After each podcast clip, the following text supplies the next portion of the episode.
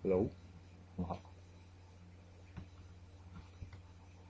这个开了，行，那你先，你先讲着。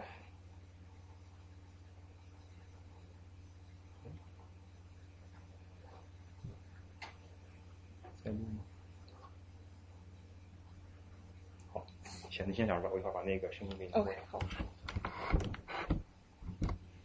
那很高兴再次来到沙龙，今天和大家分享的这个内容呢，是美国环境法历史上一个非常重要的案例，同时也是一个饱受争议的案例，就是在一九七八年的时候，为了保护田纳西河里一种三寸的透明小鱼的生存，美国最高院下令停止一座在田纳西河上已经建造完工百分之九十，那当时价值一亿五千万美元的这样一座大坝。理由呢是建造大坝违反了七三年颁布的濒危物种法案。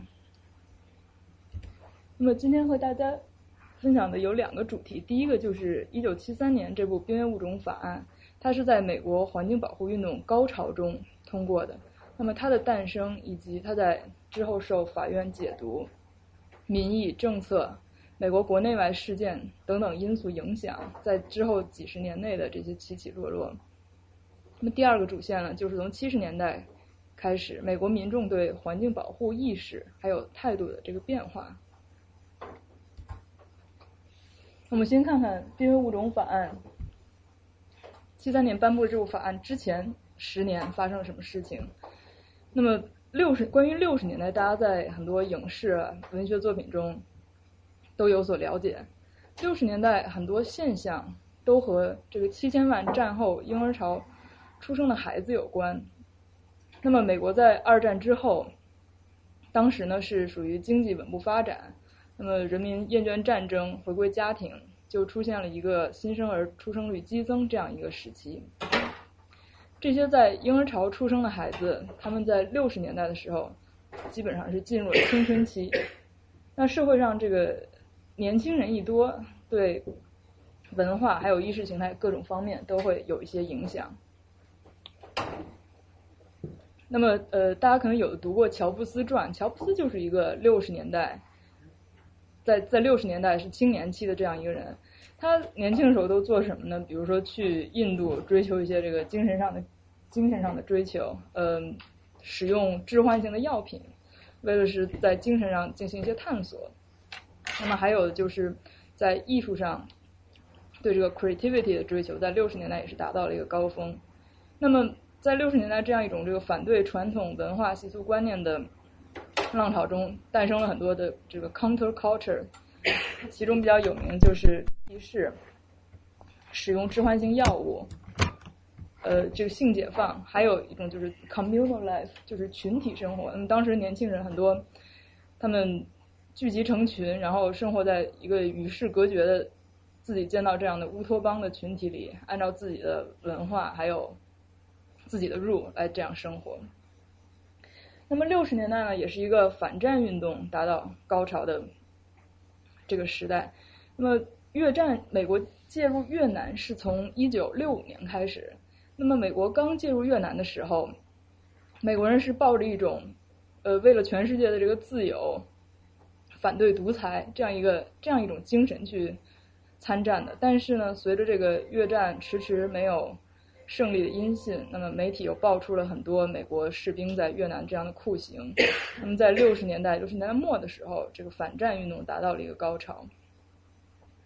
在民权方面，六十年代出现了非常大的进展。那么马丁·路德·金六三年 “I Have a Dream” 这个演讲，在立法上呢，呃，在 Lyndon Johnson 是总统的时候，六四年出台的这个 Civil Rights Act，六五年的 Voting Rights Act，这两部法案至今都是在维护这个少数族裔生活权利以及这个政治参与权利方面非常非常重要的这个法案。那么在当时的这个 popular culture 上面，最有名的乐队披头士是六四年开始风靡美国。那除此之外，还有很多像 Rolling Stone、Doors、猫王这样的艺术家出现。在文学作品上，我想向大家指出的是，六二年出的一本一本书，就是 Rachel Carson 的这个《Silent Spring》。这本书它讲的是因为农业上使用杀虫剂导致的这个田地里的鸟儿的灭绝。那么这本书在当时引起了非常大的轰动，一经出版以后，有很多人写致信报社，就纷纷的来写在自己家周围发现的这种因为使用化学试剂而导致的动物的这个灭亡。那么关于六十年代呢，还有很多的有意思事情，我们简单的看一个 video。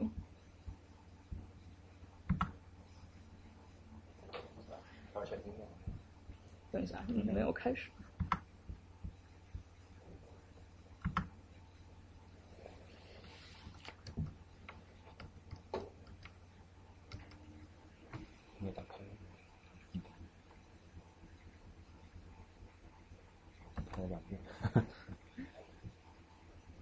有一点慢。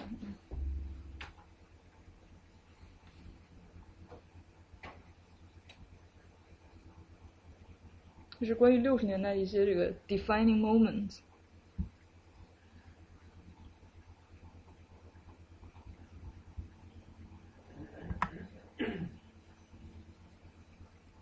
I have never been that excited to go to class before. 这是广告，请大家忍住。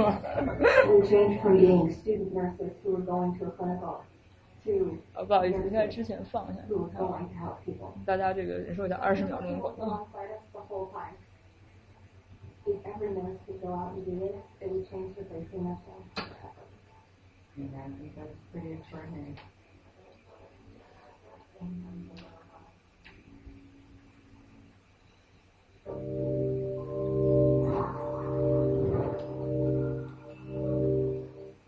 Revolutionary time in the United States. Welcome to WatchMojo.com, and today we're counting down our picks for the top 10 defining moments in 1960s America. Our goal is not the victory of might, but the vindication of right. For this list, we've chosen moments that we felt best represent this essential decade in American history and that influence what came next. Whether it's the evolution of rock music, to increased free speech, greater civil rights, to a more cautious foreign policy, the 60s shaped it all. Number 10, the Gulf of Tonkin Resolution. While social change preoccupied Americans, war raged in Vietnam. The communist North had South Vietnam on the ropes, and America had little desire to see communism spread. In 1964, a U.S. destroyer was engaged in battle by North Vietnamese naval units. In a deliberate and unprovoked action, three North Vietnam PT boats unleashed a torpedo attack against the mast. Though the accuracy of these reports was questioned, the Gulf of Tonkin Resolution soon passed, allowing American soldiers to participate in the war.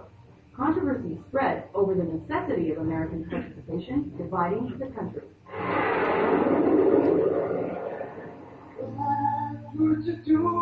Number 9. Woodstock.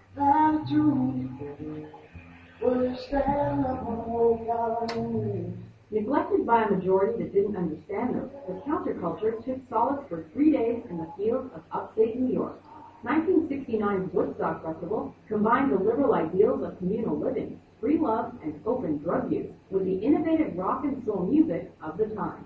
For one weekend, this sect lived happily in peace, free from government interference or ridicule.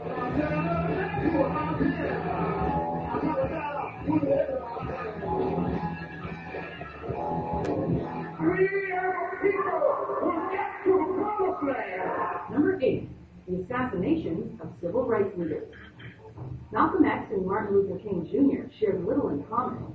King was a steadfast devotee of peaceful integration, Malcolm a fiery supporter of black supremacy. Unfortunately, each man was coldly killed at peak popularity. Dr. Martin Luther King, the apostle of nonviolence in the civil rights movement, has been shot to death in Memphis, Tennessee. Losing such established leaders left the civil rights movement in dire straits, led by fractured and unorganized groups. It took years to regain the prominence of the early decades. Number seven, the Cuban Missile Crisis. With tensions high in the midst of the Cold War, the United States learned of Soviet missiles in Cuba. Something had to be done, so President Kennedy ordered a blockade of the Caribbean nation. The this offensive buildup, a strict quarantine on all offensive military equipment under shipment to Cuba is being initiated. For 13 days, nuclear warfare seemed all too possible, and Americans lived in fear. Fortunately, an agreement was struck for each country to deactivate some of its missiles, and the Cold War's most dangerous crisis was averted. Not peace at the expense of freedom, but both peace and freedom. Number six, the 1968 Democratic National Convention. How this got started, we don't know. Tensions came to a head in the summer of 68 at the Democratic National Convention. Anti-war protesters rushed to Chicago only to be greeted by the clubs and makes of aggressive police officers. Mr. Chairman, Colorado rises to a point of information. Is there any rule under which Mayor Daley can be compelled to suspend the police state terror perpetrated this minute on kids in front of the Colorado Hilton? News stations were quick to capture the footage, transmitting it across the evening news. Young liberals and the counterculture were disgusted, while the older generation found the violence justified. A generation for many. Chicago just happened to be the city. It would have been impossible to hold it anywhere because the Democratic Party has blood on its hands. Number five, the FDA approves the birth control pill. First introduced in 1960, the birth control pill kickstarted a sexual revolution that swept the nation. Unburdened by the threat of unplanned pregnancies, women were free to pursue higher education and careers, while both sexes experimented with sex and drugs. This gave birth to a counterculture that tested social mores and the limits of American democracy throughout the decades. But this period of peace and love was temporary. Number four, Apollo 11 lands on the moon. Long before the heartache of the late decade, the U.S. engaged in a frantic space race with the Soviet Union. In 1961, President Kennedy boldly declared that America would put a man on the moon before its decade's end. We choose to go to the moon in this decade and do the other things, not because they are easy, but because they are hard. America delivered by sending Apollo 11 in July 1969, taking a decisive lead in the race. The footage of the landing became legendary, and the country's future looked brighter. One small step for man, one giant leap for man. Number three, the Tet Offensive. As 1968 began, the Vietnam War seemed a certain success for America.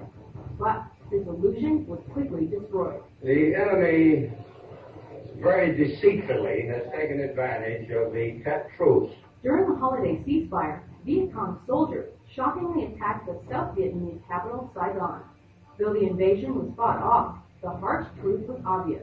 This was no simple war. Troop morale fell, and Americans became disgusted with the war. President Johnson chose not to run for re-election, and the future seemed uncertain. I do not believe that I should devote an hour or a day of my time to any personal partisan causes or to any duties other than the awesome duties of this office. Number two, the Civil Rights Act of 1964. Throughout the late 50s and early 60s, the civil rights movement grew through nonviolent protest and civil disobedience, with events like the March on Washington taking center stage. Long denied their equal rights, African Americans were finally rewarded through the Civil Rights Act of 1964. Eliminating segregation and biased voting requirements, the act set off a landslide of change that slowly produced equality for minorities. Its purpose is not to punish. Its purpose is not to divide, but to end divisions. Number one, JFK's assassination. A young and charismatic leader, John F. Kennedy seemed the perfect president to lead America through the 60s. Ask not what your country can do for you. Ask what you can do for your country. These hopes were shattered when he was shot down by a sniper's bullet in 1963. From Dallas, Texas, the flash, apparently official, President Kennedy died at 1 p.m. Central Standard Time. Though Lee Harvey Oswald was arrested for the crime, he was murdered before going to trial, leading to endless conspiracy theories over the following decades. Regardless of the motive or perpetrator, President Kennedy's assassination shook the country and signaled the coming instability. Do you agree with our list? Which events do you think defined 1960s America and beyond? For more informative top 10, be sure to subscribe. 我就看到这儿。而网站是什么？每个十年都会停一下。它只有六十年代，我当时要找七十年代没有找到。那么我们现在进入了七十年代初，七十年代初出现了一个环境保护的这个热潮。那么在经历了这个几十从五十年代开始，战后的这个经济持续稳定的发展呢，人们对生活质量的要求在七十年代初达到了一个新的高潮，就是人们开始要求政府保护他们周围的环境。那在七零年四月二十二号这天，有两千万的美国人走上街头游行。那么这个就是第一个历史上第一个 Earth Day。那当时有主流的媒体评论说，在这这个环境危机，这个环境危机呢是当时面临的最主要的危机。比起什么越战，比起核战争，比起这个非洲的饥饿来说，这个环境危机深深的抓住了这个人们的热情。那在这样一种情况下，当时民主和共和两党都希望通过打环境牌。来获得支持率，所以当时美国在环境这个问题上是一个非常非常统一的一个国家。那么七零年十二月，尼克松建立了 EPA，这个是美国之后在环境法方面执呃执行上非常重要的一个机构。当时是什么样的事情会触发这种环环境环保活动的这个这个浪潮？从应该是说，从六二年这个 Rachel Carson 的 Silent Spring 发表之后，引起非常非常大的轰动，就一步一步的一系列的事情，就是人民对周围环境的不满，或者对商业利益呃与环境冲突造成这个环境的损失这样的一个不满，那么一步一步到七零年的时候就爆发了一个这样一个高潮。那么当时美国在很多问题上都是分裂的，比如说在越战，比如说在民权，比如说在之后的 abortion 问题上。但是，只有在环境这个问题上，在七十年代初是民意是非常大比分的支持这个 pro environment 的。所以在这样的一个环境下，在七十年代初出台了一系列的这个立法，比如说大家可能听说过 Clean Air Act、Clean Water Act。那么，我想和大家指出的是，第这第三个 NEPA National Environment Policy Act 这个法案和前面两个不太一样的是，它是一个 Procedural Act，它要求在一系列的呃联邦的项目和行动，在政府进行这些项目和行动之前，要进行一个环境评环境影响评估，要出台这样一个报告。那么这是。这个报告呢，其实是增加了这个环境保护的透明性和信息公开，起到这样一个作用。那么民众只有有这些信息，才有可能去挑战或者反对政府要建的一些项目。那么，在一九七三年，就又一部重头的环境保护的法案，就是这个濒危物种法案。那当时呢，在参议院中是九十二比零的大比分通过，呃，众议院是三百五十比九十二。基本上是属于毫无意见、无争议的，就通过了这样一个法案。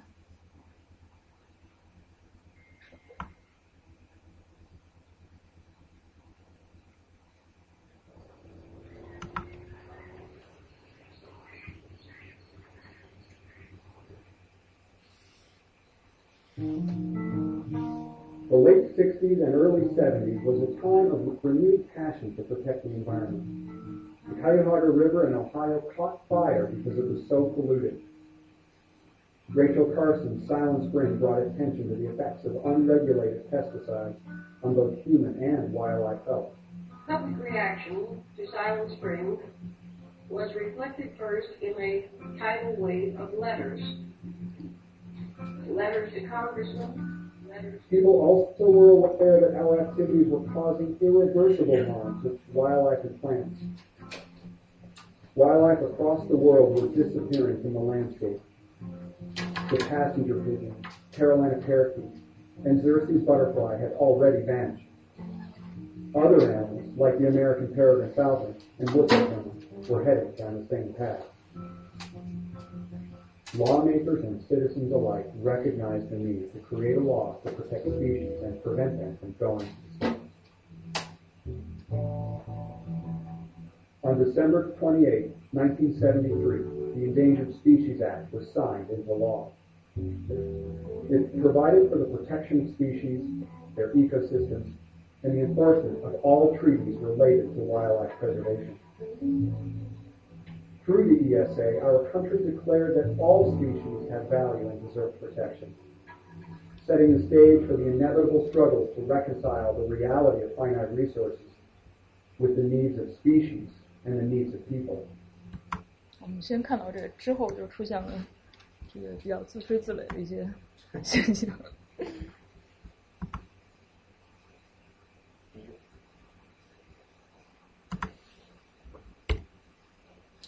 那么，这部法案它主要的核心的条例有些什么呢？对，抱抱歉没有翻译到成中文。那么它的第四条主要是在讲 listing，就是讲什么样的动物可以被列为濒危物种，以及是谁可以申请把一个动物列为濒危物种。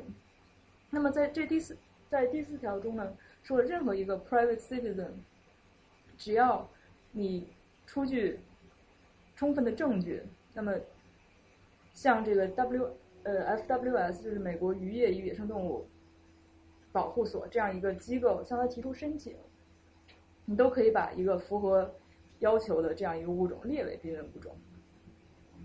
那么这条非常重要呢，就是在之后在小鱼对大坝这个案件中，我们会发现，其实小鱼为什么会成为濒危物种，是原告把它列为了濒危物种。那么原告为什么要把它列为濒危物种呢？就是专门是为了去告这个建大坝的联邦机构。那么第七条，也就是非常核心的一条，它要求所有的这个 federal agency action，那可以理解为这个联邦的行动，呃，不能影响到濒危物种的继续生存，或者导致它们栖息地的减少。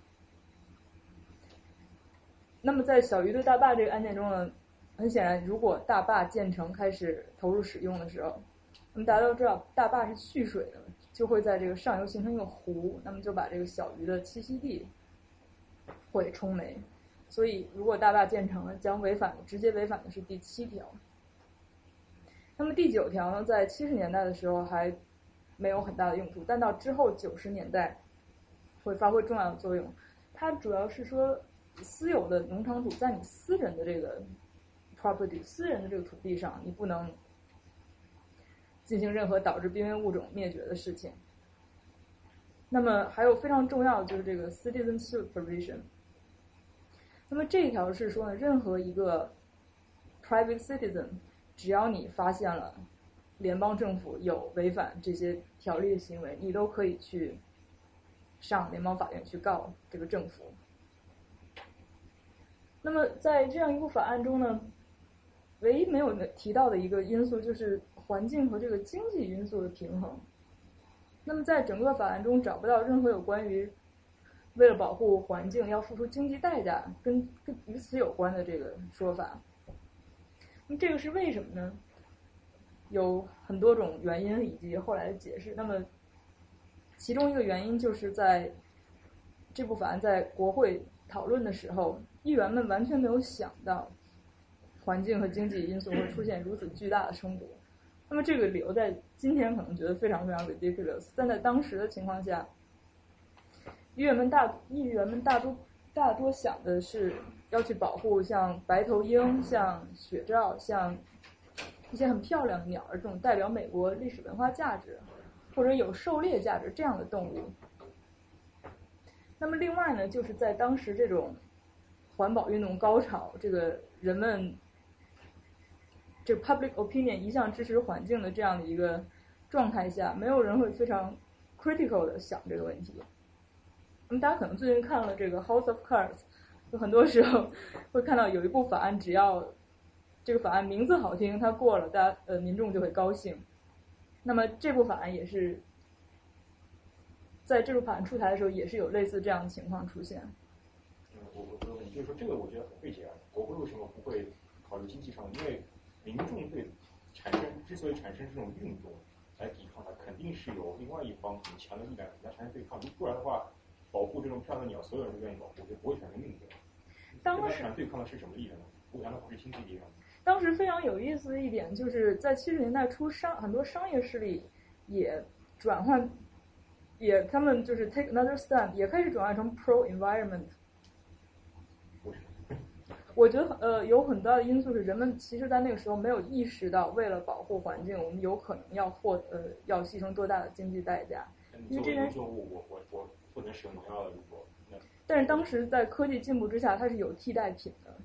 老赵的意思是，当时是谁在不保护环境，或者是谁在破坏环境，然后让他们发生这种冲突？在那么七十年代之前，有很多的这个，比如说使用农，主要很多呃使用农药以及排污。那么这样的这样的这个企业，他们是在他们是环境主要的破坏者。就是那些企业，他们还是很乐观的，以为呃这些都是技术上的问题，不会对他们的经济的命脉产生。对，当时是有很多新技术的出现，导致了导致当时的商业利益并没有完全的这个团结起来来对抗任何这个环保运动。我我还我还有问题，嗯，这个不好意思啊，大家有有问题可以随意打断，这个不是一个讲座啊。呃，还有问题就是说，呃，当一个新的法案出现，比如这个法案，它如果对可能的法案造成冲突，比如说它跟私有财产，比如说一个鸟飞到我院子里边，它是不是我的财产？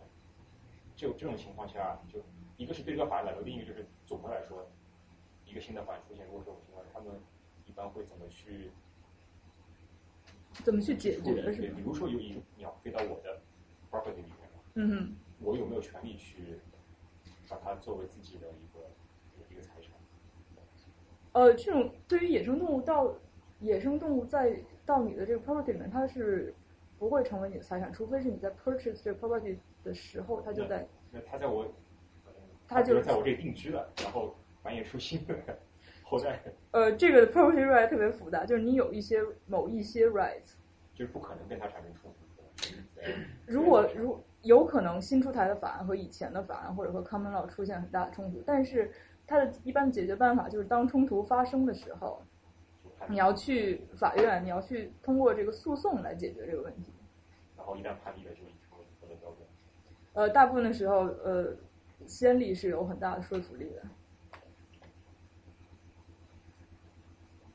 那么当时在这个参议院呃讨论的时候，唯一有一个参议员提出的，这个法案可能对政府行为进行限制，是举了这么一个例子，是说在这个 Gulf of Mexico 德州南部有一种叫 whooping crane 一种鹤，那么它呢，它的生存呢受到在那南部经常进行军事演习的这个 U.S. Air Force 的侵扰。那么当时举的一个例子就是说，在法案出台之后。那个里 U.S. Air Force 大概就不能像之前那样在那片地方训练，这个是在最后，这个是七八年，当时在小鱼大坝这个案件，最高院把所有的这个立法资料翻出来，从头阅读一遍中发现的唯一的，当时议员们觉得这个法案有可能限制联邦行为的这么一个例子。那么我们来看一下这个案件，它的原告 Tennessee Valley Authority，它是一个联邦的机构，是在罗斯福新政时期创立的一个属于联邦公司，就像一个大国企一样。它管辖着这个田纳西河上水利和发电的很多事迹。那么它在七十年代初开始建一个坝，这就是这个 Tellico Dam。我们需要建坝呢，就要征地，当时征地要三万八千英亩。征地会产生很多矛盾，那么其中之所以产生矛盾这么剧烈，原因之一就是这个 TVA 这个呃联邦机构呢，它征了建大坝需要两倍的地，他希望把剩下这一部分地在大坝周围开发成娱乐和这个商业住宅区。那么当地在田纳西河谷两岸是有很多印第安人以及。很多私有农场主，他们就非常反对这样征地。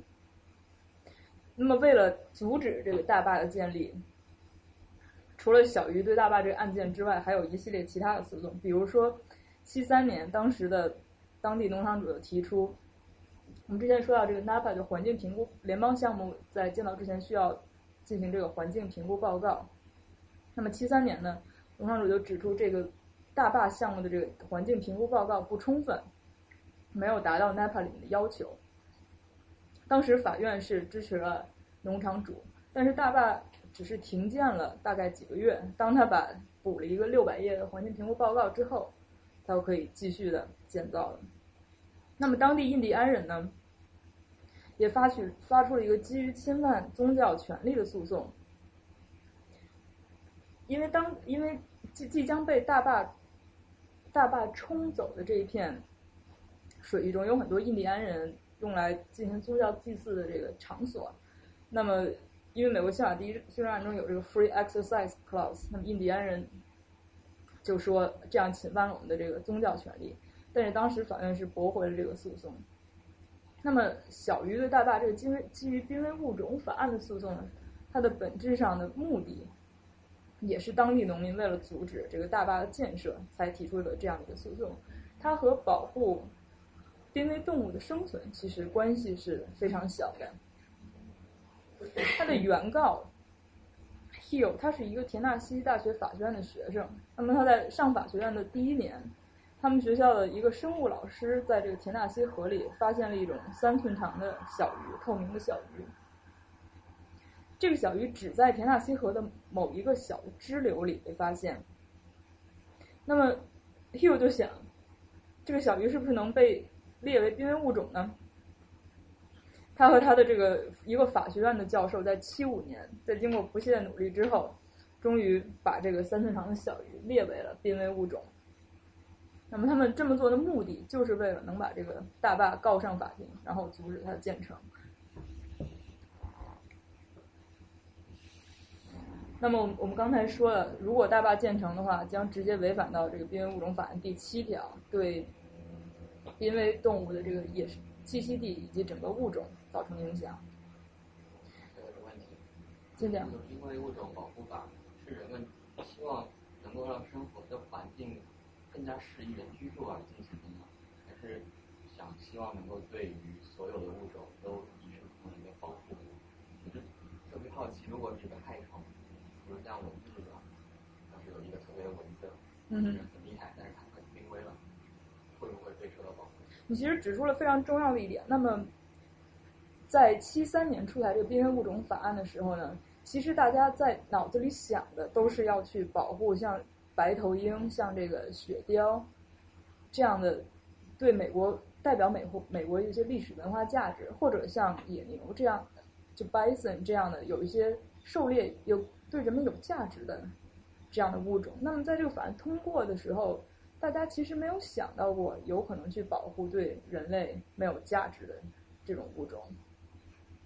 那么对生生态系统的这个概念的出现，其实是在八十年代，在七十年代，人们是没有没有不会意识到，就是生呃自然环境中任何一个可能很微小、很不起眼的生物，都对中都会对生态系统造成影响，是没有这个概念的。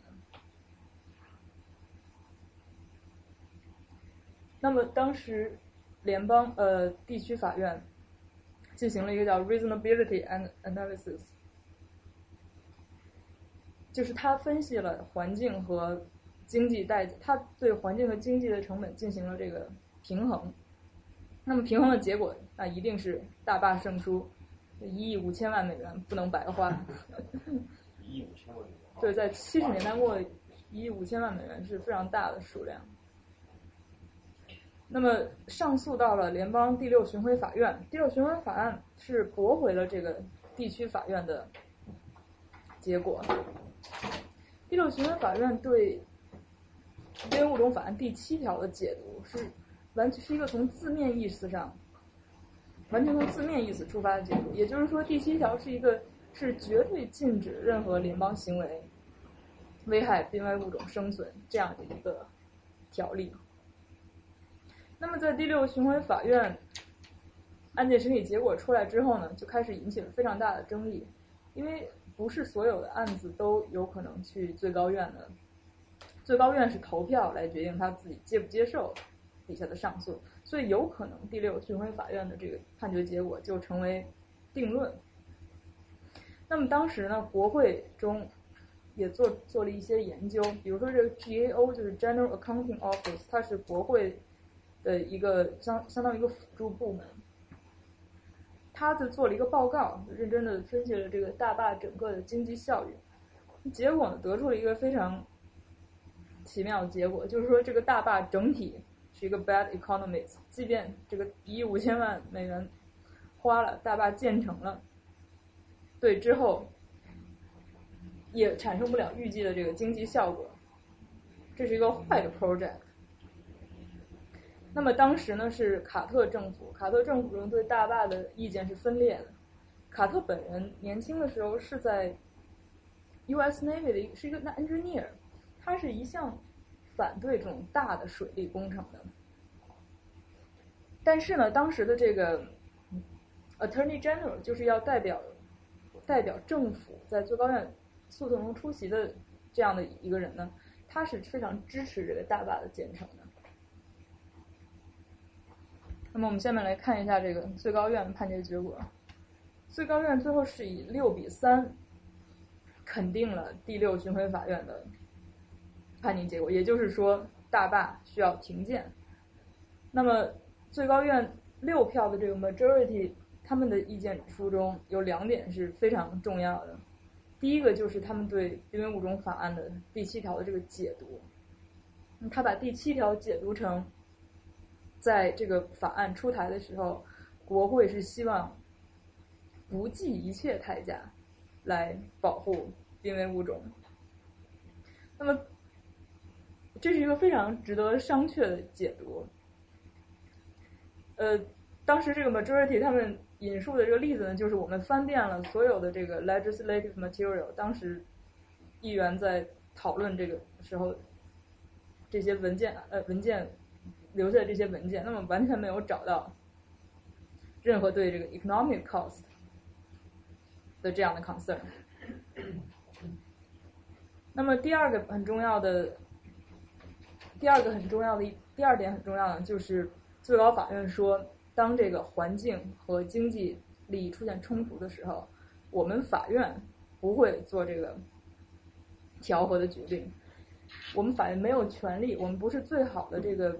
机构来平衡环境和经济的利益的冲突，那么这个其实是一个三权分立，就 separation of powers 这样的一个 argument。也就是说，只有在环境和经济利益出现冲突的时候，只有国会你们来做这个决定，我们法院是不管的。那么法院做决定和这个国会做决定其实是有本质上的区别的。那大家知道，国会每一个参议员或者这个众议院议员，他们投票很很多是根据他们所在选区的这个选民的意愿来投票的。也就是说，最后国会对一件事情投票的结果，可能反映了这个 majority in American 他们是怎么想的，大部分的民众怎么想的，但是。法院如果对对一件事情的判决和和民众的这个 public opinion 是没有关系的，那么法官只是效忠于宪法，忠于自己对法律的解读，所以这个环境和经济利益做出出现冲突的时候，谁来决定，是一个非常至关重要的问题。那么，呃，举一个例子，在一九五五年，美国最高院解除这个种族。解除在学校区校区中种族隔离这两件事情的时候，当时大部分的美国人是支持在学校种族隔离的。那么，如果要由国会来举行这决定这件事情，那么国会就会投票给嗯继续在学校里面实行种族隔离。但是，因为决定这件事情的权利属于归法院所有，那么当时最高院就下令解除校区中的这个总种族隔离。所以谁来做这个决定是非常非常重要的，这个 separation of powers 的这样一个问题。我我明白你说刚才那种族隔离，Congress 它在通过法，就是你是说它通过法律之后来决定？呃，当时的种族隔离其实是每个州有，每个州法下的种族隔离。所以到了联邦联邦法联到联邦的时候，他们要通过国会来通过一个是否允许。在联邦层面是否允许种族隔离的法案呢？呃，当时没有没有这个呃种族国这件事，实际上就 technically 是每个州在管辖自己的 education 这方面的。那么当时是北方的州实际上没有种族隔离，但是南方的州是种族隔离非常非常严重的。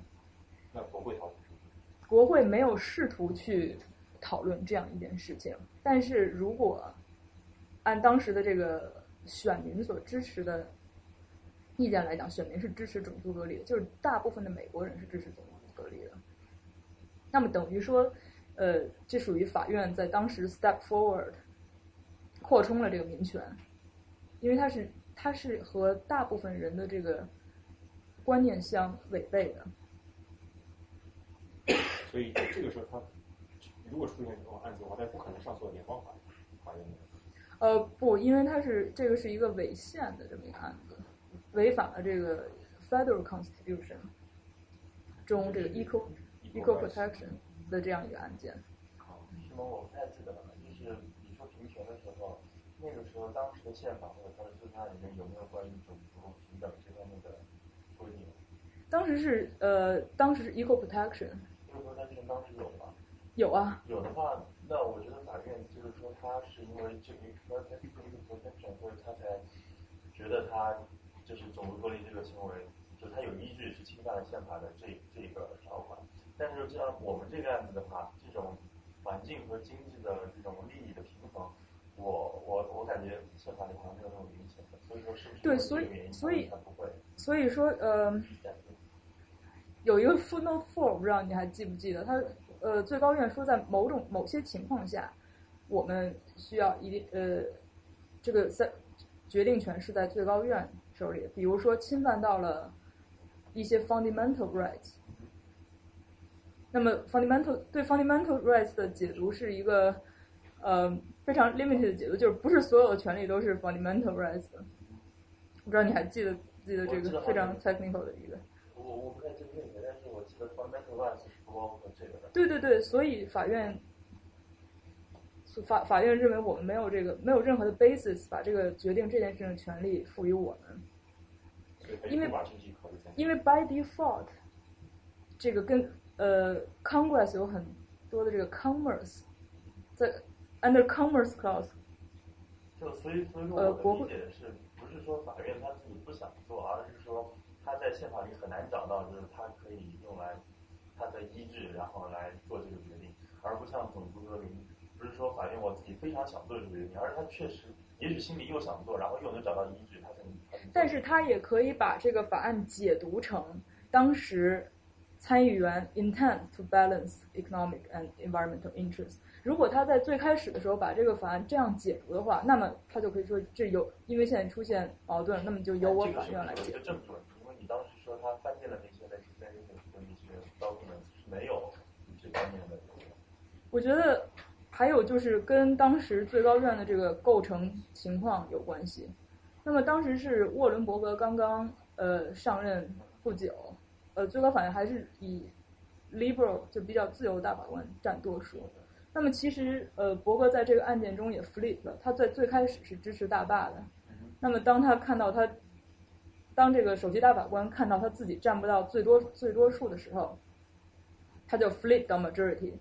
然后把这个写写判决书的这个权利给了他自己，于是呢就写出这样一篇判决书。那么有很多人是对他这样做的目的产生质疑，那他是不是想通过自己写判决书来？你看他采取了一个对这个法案非常绝对的解读方式，那么在这，那么他是不是想通过这种方式来迫使国会在之后修改这部法案？这是当时大家的一个非常大的一个。speculation。对，这个点很重要。所以，作为一个法官，他在做自己的判决的时候，他会多大程度上受到民意的影响，还是他纯粹是出于对于这个条文的自己的专业上的解读？那么理论上他是不能受民意影响的，完全不能受民意影响。呃，法官是效忠于宪法，他们他做决定的时候应该是。那么，那么如果他对对于自己做专业解读的话，他呃，就我我听说他不同的法法官内部他也会有不同的这种对于法律解读的一些风情。对对。你对于宪法的理解是非常非常不一样。怎么去理解？你是当时他们人的思路去理解，还是你觉得这个宪法应该是随着这个时代的进进对时代的这是变化，你会有加入不同的内容进去，也会有不同的理解的方式。对法官呃每个法官对于宪法的理解都非常不一样。我我可以稍微补充一点，我我还看了一下一些地方。你先说第一个问题，就是民意跟大法官他的这个写 opinion 它是有什么关系吗？Theoretically 跟陈勇的意见是一样，就是他是应该效忠于宪法。但事实上呢，就是你选大法官是因为是总统提名的，所以说总统提名的时候，他就会看你，比如说我看赵志成，你当以前你的记录是什么样，你是支持什么样的，你是共和党的，OK，我也是共和党的，那我先从共和党里面，一般来讲，从共和党里面去挑挑起一个，然后非常忠实于我这派想法的一个人，然后让大家在那。当然，这些人从 quali- qualification 都是非常好的，就是就是最后怎么批，还是由这个总统说他不能说左右吧，但是说他有很大的这个对提名权。所以说最后选进去的人，或多或少都会有一些跟他这个党的这个思维都是有这个也是一致的吧。那么有一个例子，奥康纳，我记得他就是共和党的，但是说他这么多年，他就试图去平衡共和党跟民主党，就是他其实更多的是偏向于民意，也就是说他并没有偏向于两党当中的任意党。当他在解读宪法的情况下是，呃，忠于宪法的情况下，更多的呃倾向于民意的这样。当你不能完全这么说，但是你从记录来看的话是确实这个样，不能说百分之百来说是这样。奥康纳奥康纳是就是已经退休的一个大法官，是上一届那个是应该是史上第一个第一个女女的最高法院的的女性的最高法院的大法官，呃已经退休了。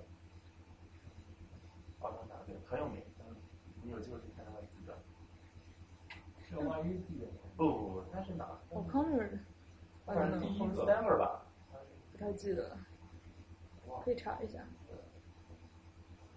那么，因为大法官他在被指认之后，他是终身，对，终身制，所以他在上任之后其实是不会受到任何其他的来自于这个白宫这个压力的威胁，所以很多大法官上任之后都和当初这个总统想的不一样。比如说 Stephen Breyer，他也是一个一个上任之后由这个 conservative 直接 flip 到 liberal 的这样一个大法官。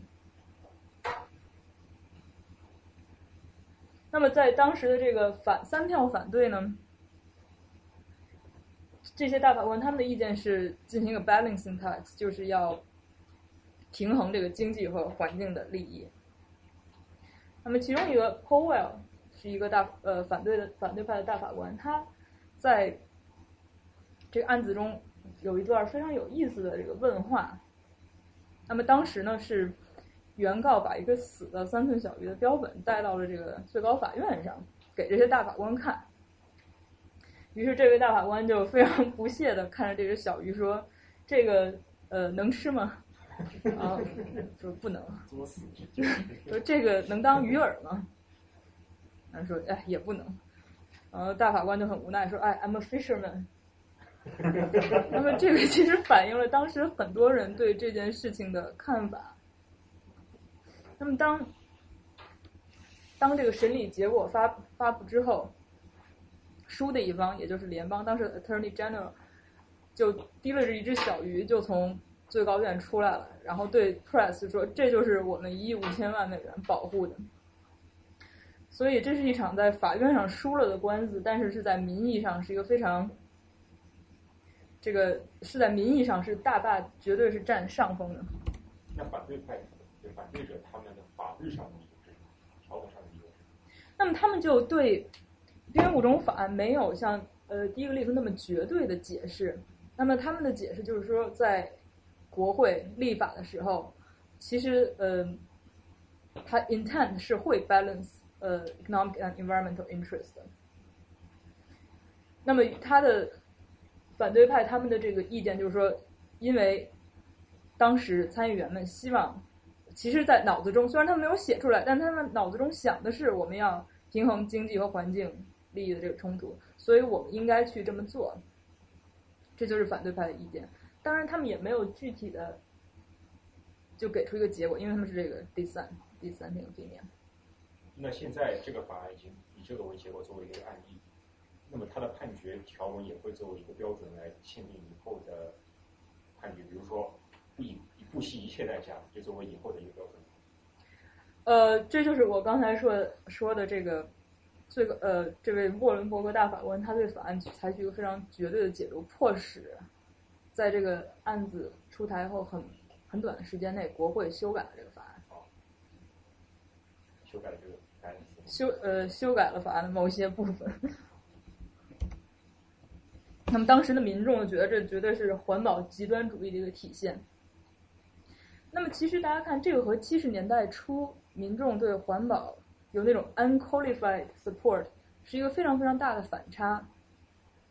那么为什么在七八年案件结果发呃发出之后，民众对于环保态度和之前有这么大的差距呢？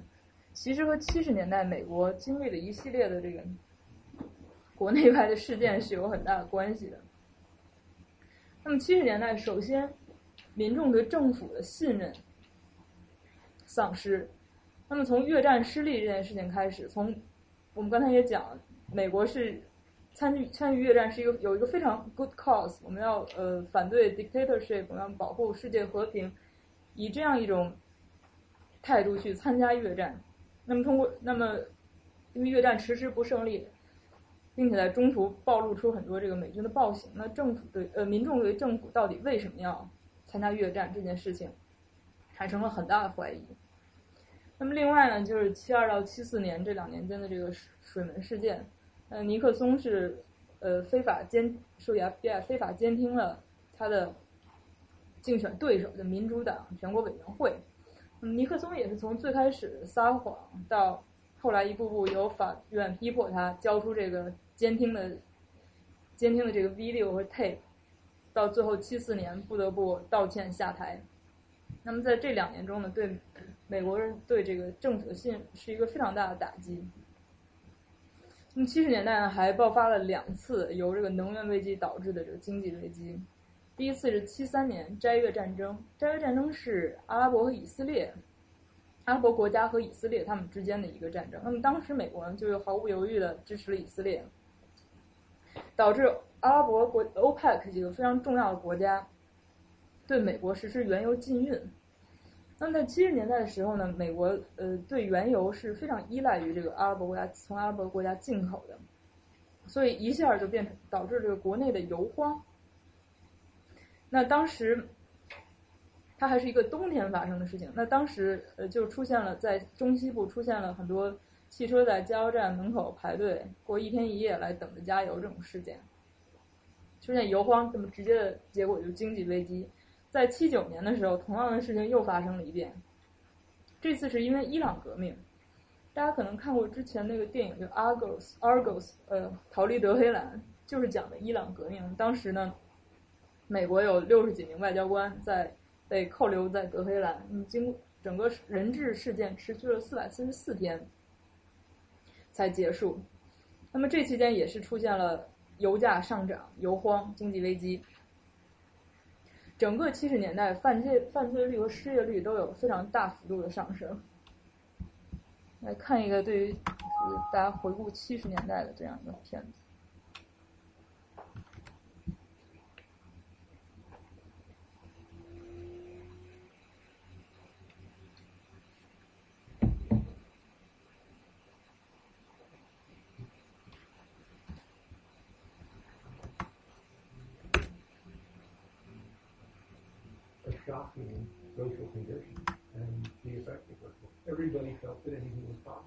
Turned out almost to be the same. What happened in the late 60s and early 70s shattered that trust between the people and the government, possibly irrevocably. They lying to us. You couldn't trust them. You can't trust authority. You don't, can't trust the cops. You can't trust the FBI. You did for Hoover. It was all this. These guys betrayed us.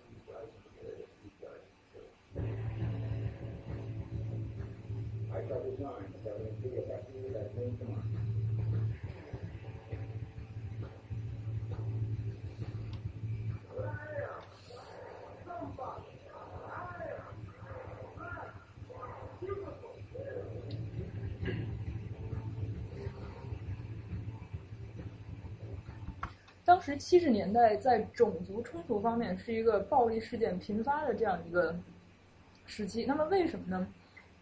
其实和六十年代大家也有一个对比。那么六十年代呃在种族方面，民权运动取得大幅度进展。那么民众很多白人对于种族平等这件事情是持一个非常理想化的这样一个支持的态度，导致在六十年代短时间内，国家民权的状况发生了极大的改变。那么大家都知道，这个整个的 economic pie 是以固定的。那当在黑人开始可以去使用之前只有白人才能使用的资源，包括这个教育资源，包括工作的机会之后，那么会对白人产生什么样的影响呢？尤其七十年代经济又不是一个非常好的这么一个时代，那么到了七十年代的时候，白人尤其是工薪阶层，他开始感受到由于这个，由于六十年代这些种呃民权方面的进步导致的对自己的利益的丧失，于是七十年代就爆发了非常多的这个激烈的这个种族冲突，它其实是对六十年代民权飞速发展的这样一个回调。大家可以继续看。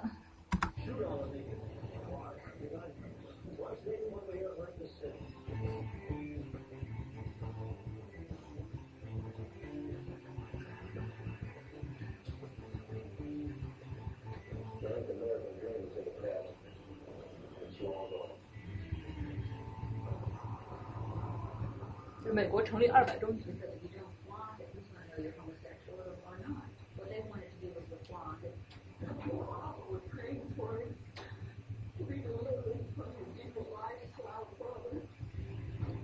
这个 abortion 也是七十年代非常饱受争议的一件事情。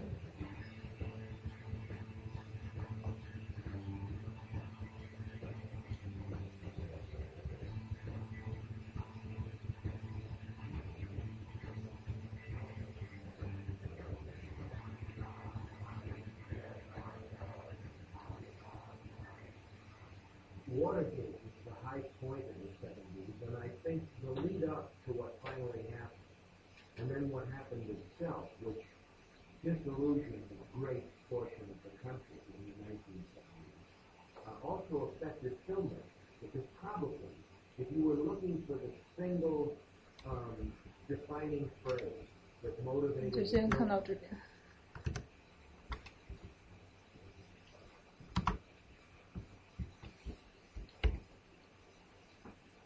那么在这样一种情况下，民众的首要关注点显然已经不是环境了，那么更多的就变成了这个对经济、对自离自身更近的这样一些事情的关注。那么，在最高院的这个决定出台之后，对于这个濒危物种法案反对意见是一波又一波。那在一九七八年，终于国会通过了对这个法案的修改。它的修改是说，我们要成立一个七人的小组。每当这个环境和经济利益发生重大的冲突的时候，我们就召集这七人小组，让他们来决定这个联邦项目是否需要受到濒危物种法案的管制。也就是说，让他们来决定是不是赦免这个联邦项目。那么，这个七人小组是从内阁中找出来，呃，找出来七人，基本上。可以理解，大家可以理解为是这个 executive branch 中的七个人。那么，因为如果他有这种权利啊，国会难道他们的产品不都是文书吗？他们还有这样一个他们可以人员小组的权利。对，他们是可以授权组建这样一个小组。这个小组可以。这个小组不是 permanent 的，而是说，当呃，而是说一旦当这个经济和环境利益出现巨大冲突的时候，可以召集这样一个小组。那么，随着时间的推移，这个组成这个小组的成员是变化的，因为它是由内，它是基于内阁的。他修改法案，但是它的最后的是以法案的形式作为它的一个相当于一个产品。它的产品是一个修正案，像一九七八年的修正案，包括这个就是成立小组。对，修正案的内容就是说。它改了之后就是一个新的新的，然后多人警察加一条。可以遇到这种情况成立一个小组。对，修正案的内容就是遇到这种情况成立一个小组，然后赦免这个这个小组来投票决定是不是赦免这个项目。这种情况多吗？在法律？非常多啊，就是呃，因为是这样，因为国会它不可能，它有很多的这个法案中，它都会比如建立一个 federal agency 来执具体执行它这个法案。因为你出台一个法案，你需要有人来执行，那谁来执行呢？我们国会需要授权谁谁谁或者哪个 party 来执行我们的法案。国会本身它没有这个 enforcement 的这个 power。这样的话，国会相当于间接的有来对这个违反法律人做裁决的权利，而不是法官，这不应该是法院的权利。呃，不是，因为在这个法是这样。首先，所有的这些权利，在这在这个呃，在这个环境和商业利益发生冲突这商业利益这方面，所有权利都是国会的权利。国会可以把这个权利 delegate 给不同的人。那么在这个修正案中，国会就说：“我把我的权利赋予，我把这些做呃成立新人小组投票这个权利，我 delegate 给谁？”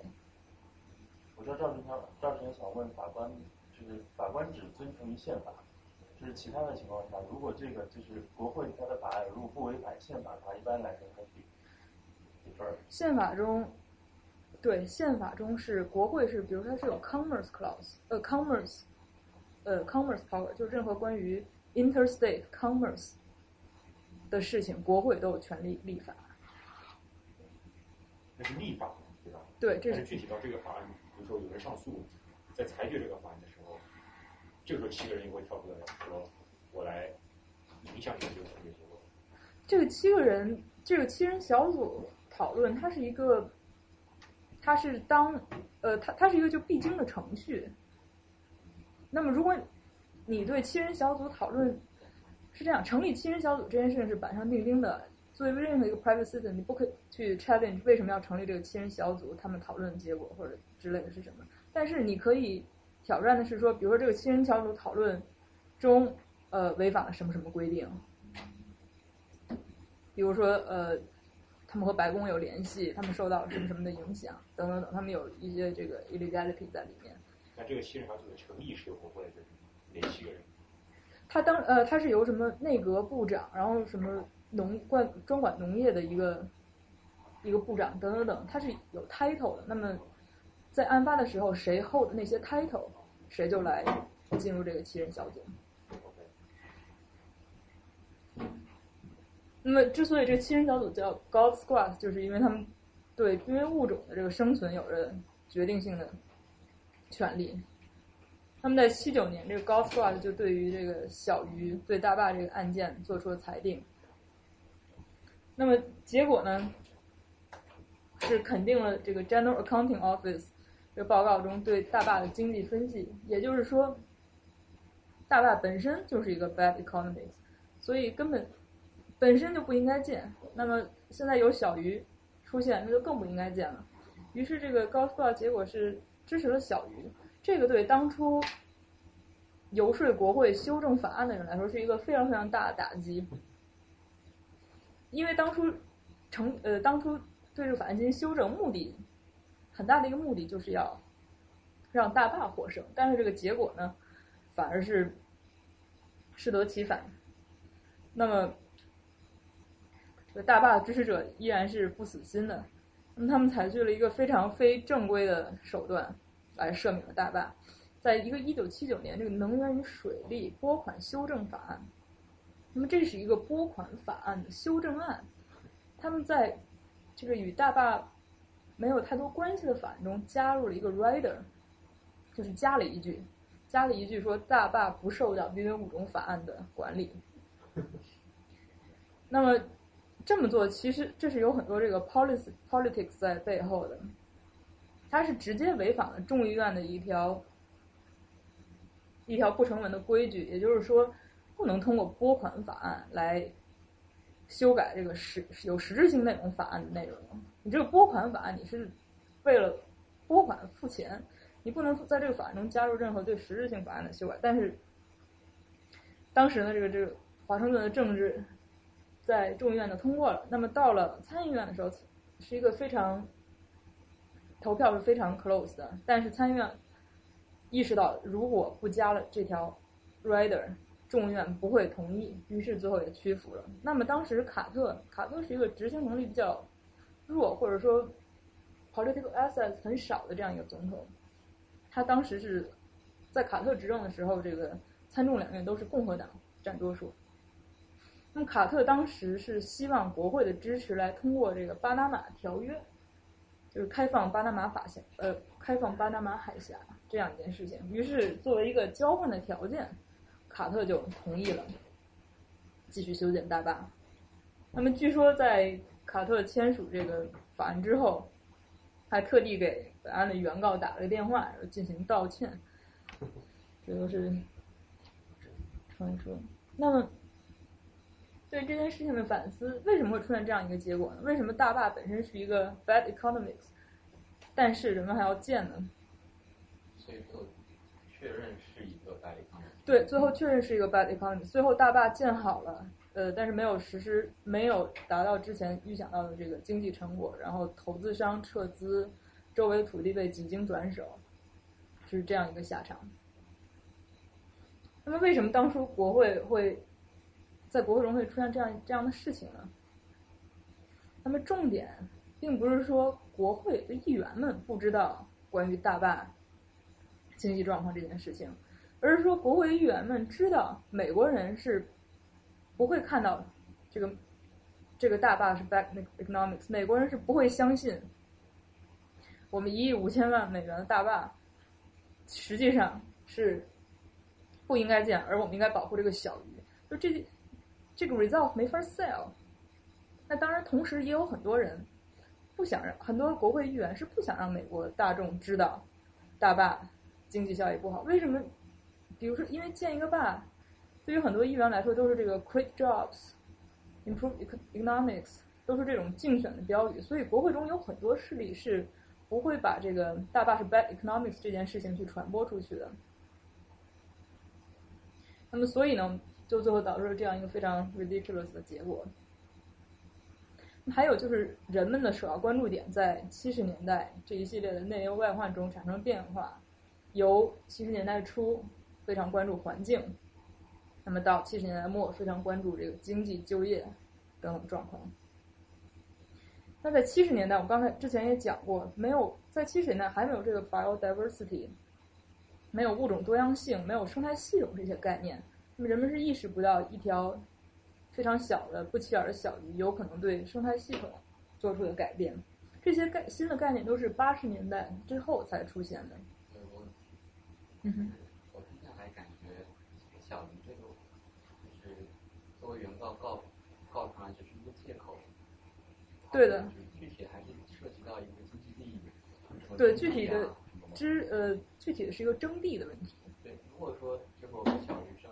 那么，难道民众不会看到，其实背后不是小学生的话，是那个利益被侵犯利益的那一方面吗？这种幕后的故事，就除了当地人，可能是不会被是不会被爆出来，因为你在法院的这个，你在这个 brief 里面，你为什么会写哦？我们其实是为了怕征地，我们不想建坝，是因为我们祖祖辈辈都住在这儿等等，你是不会写这些的。那么整个故事这个卖点，其实也是一条就是三寸长的小鱼和一个巨大的这么一个大坝，这是，这是这个整个故事的卖点嘛。所以，那么就是你说的就是我之后写的这条，就是这是不是对濒危物种法的一个滥用？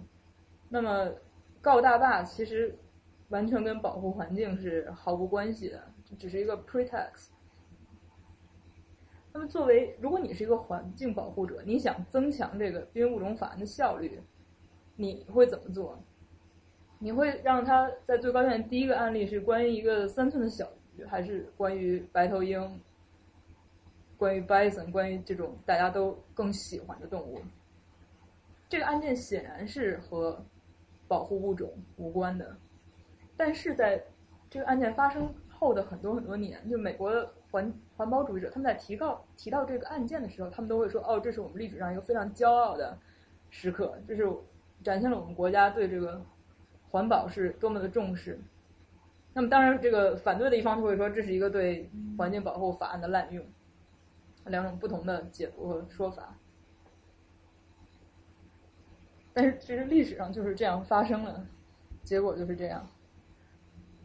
说一些法官呢也会，或者是说那些议员呢，还是倾向于认为民众是比较愚昧的，要用一个比较崇高的借口去说服他们，而不是说从真正的利益出发跟他们分析，我们这么做其实是为了整体利益的考虑。对的，呃，详情请见《House of Cards》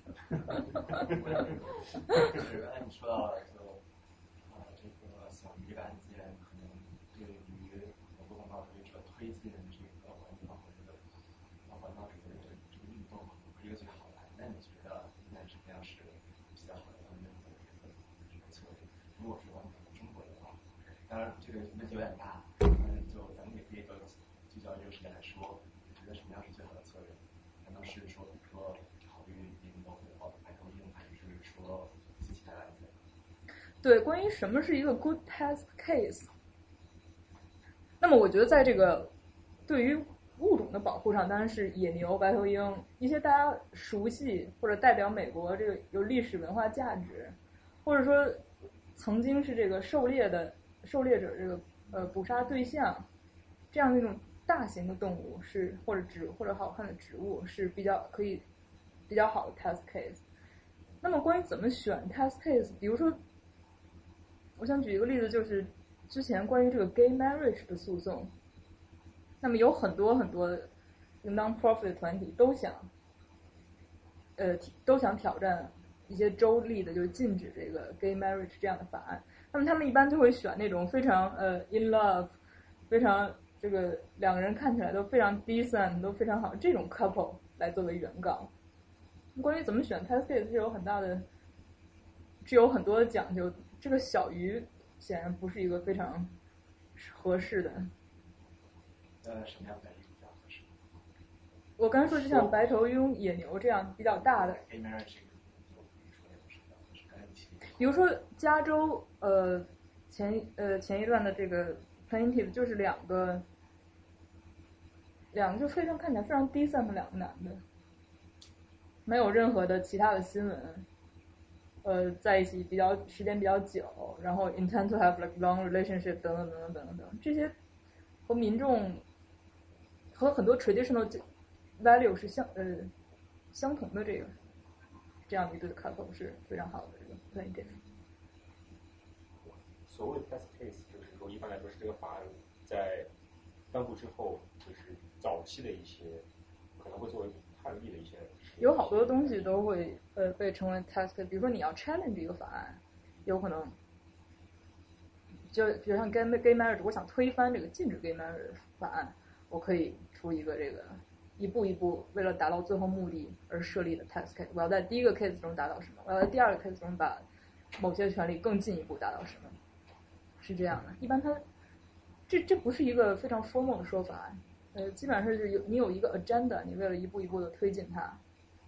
比如说，在这里，你为了，如果你要是希望扩充这个因为物种法案的力量，你需要一步一步，你希望法院在每一步都做出一个对你有利的这样一个解读。那么在下一步的时候，再进一步扩充上一次做出来的这个解读，这是基本上一个 strategy。它它这 test case 的目的是，既是对法院的解读做一个影响，也是对可能对这个法案本身的修改做影响。它可以一般是说，我希望法院，呃，change the law，或者说，我希望法院对这个法法律做出进一步的扩充或者推翻它。就我有一个 agenda，那么我通过一系列的诉讼来达到我的 agenda。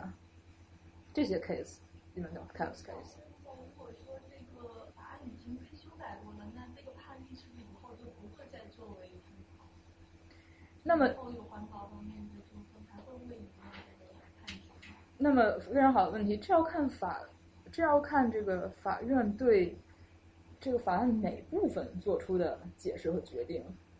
那么在这个案件中，因为这个修正案只是说我们要多加入这样一个程序环节，那么在这个程序环节之前的事情是没有没有发生变化的。也就是说，如果呃在修正案之后，如果在修正案之后小于这件事情再上法庭，那么他，那么法官是将怎样解读呢？法官也是要先通过一，呃，我们认为国会在颁布这个法案时的时候是不计一切代价解读；二，法院不会做这个 balancing of interest；三，如果你这个冲突达到一定程度，我们你可以去成呃要求成立一个这个七人小组决定。那么因为修正的并不是说跟这个法院解读内容有关的内容，所以它并没有推翻到这个法案。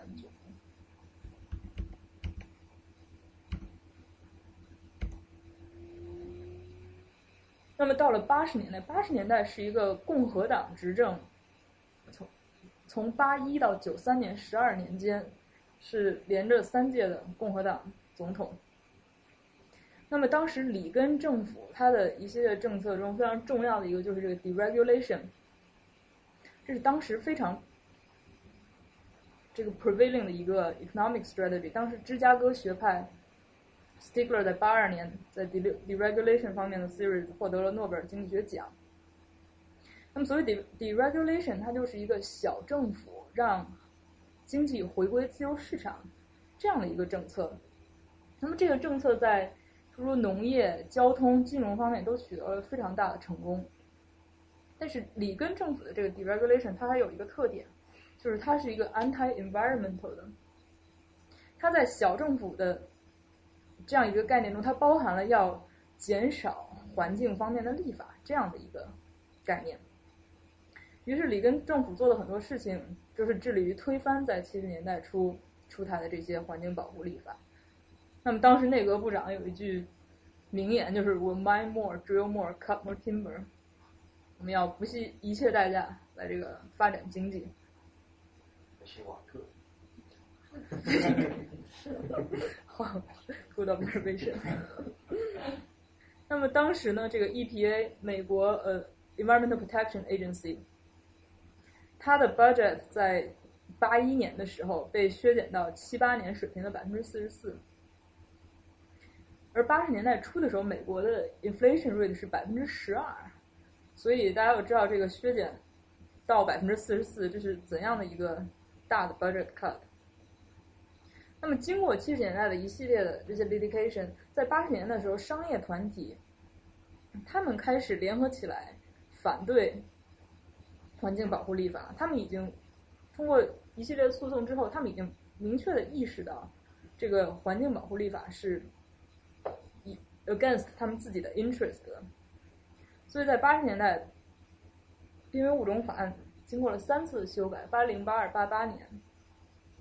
不过要提指出的是，这三次修改每一次都没有涉及到最核心条款。那么它是这三次修改逐渐的弱化这个法案，但是它第七条、第四条、第九条的核心内容全部都保留了下来。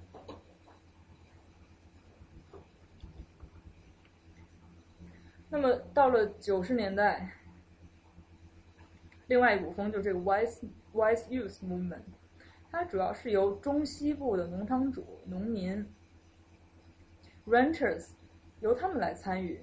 它的主要的 argument 就是说，这个地球上的资源有限，我们必须要把这个资源充分的为人类的经济利益做出贡献。那么他们反对的事情。有呃，taking，taking，从 taking 是大家可以简单的理解为这个征地，比如说国家建高速，你把我的地征走了，那么你要付我相应的赔偿。但是在九十年代出现一个新的概念，就叫 regulatory taking。那么这个意思就是说，国家虽然没有把我的地征走，但是你国家出台的法律限制了。我能在我这块地上做的事情，你不让我，你对我这个用经过这块地的河流用水做出限制，你对我伐木，你对我怎么使用土地做出限制，导致我的土地的价值下降。那么这种情况下，国家你是不是要对我进行赔偿？在九十年代出现了很多这个关于这个 regulatory taking 的案件。那么农场主呢，他们对于自自己私有财产的意识在进一步不断的增加。那么在这样一种运动下，就很多这个西部的这个农民啊，他们团结起来，想进一步的弱化因为物种法案，因为这个物种法案限制了他们在自己地上可以做的事情。当我们之前看到过第九条，Section Nine 是关于这个 private，来道歉，是关于这个 private action。那么也就是说，不仅仅是联邦的项目不能危害到濒危物种的生存，私人的行为也不能违，也不能这个违反到濒危物种的生存。那么九十年代，实际上很多的诉讼都是关于第九条的，是联邦开始，是联邦状联邦状告私人农场主，说你违反了我们这个法律。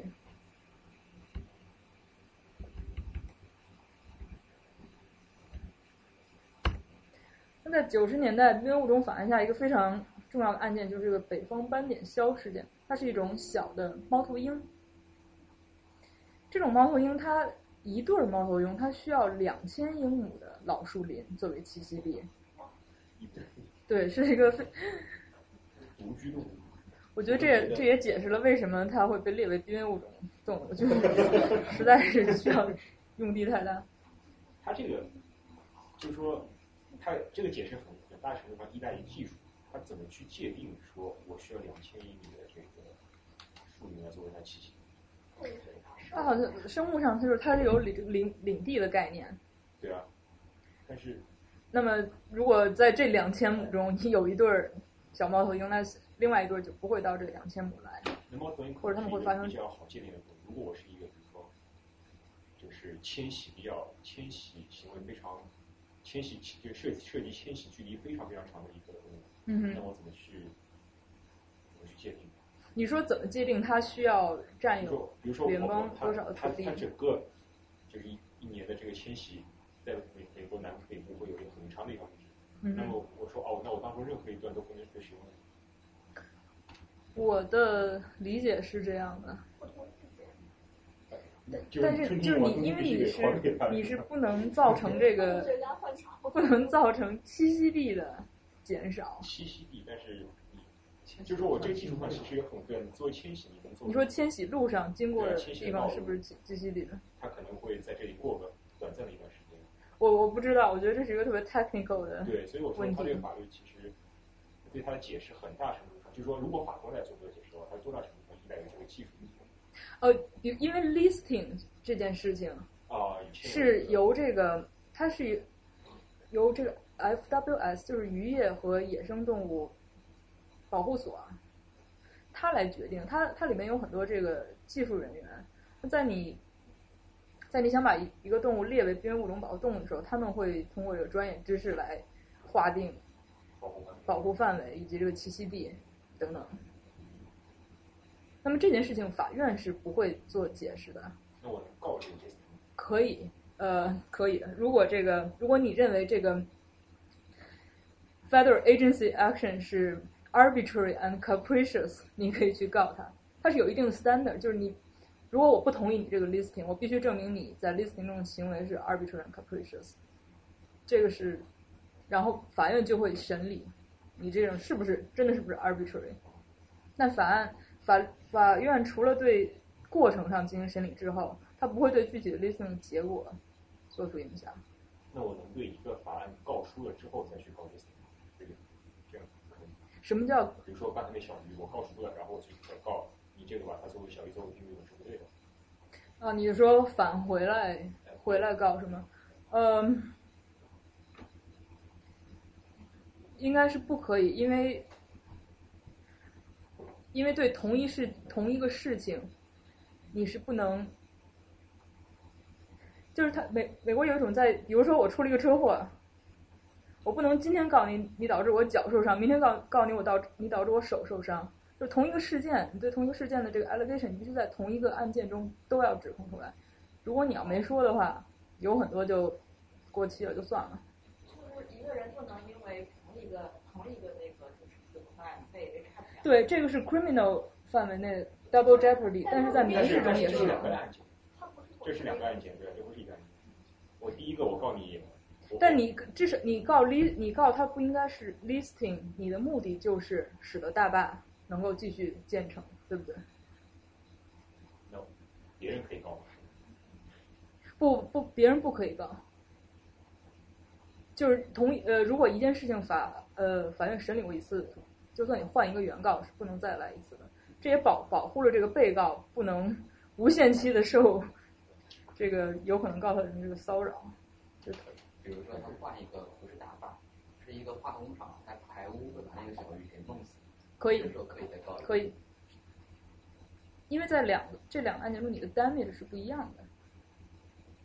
哦，没有，我的意思是我第二次告我没有跟这个大佬毫无关系，我就是告你把小鱼作为濒危物种的这个行为是干嘛的，哦，可以，这是可以的。对，因为法院并没有审理过这件事情。如果我告赢了，我我再可以翻案吗？第一个就不能再翻案了。如果你告赢了，小鱼就会被 delist，对对吧？小鱼 de 被 delist 之后，大坝就可以继续建。一个判决就无效了。他不是说第一个判决无效，而是说，而是因为这个事实做出发生了变化。先决条件。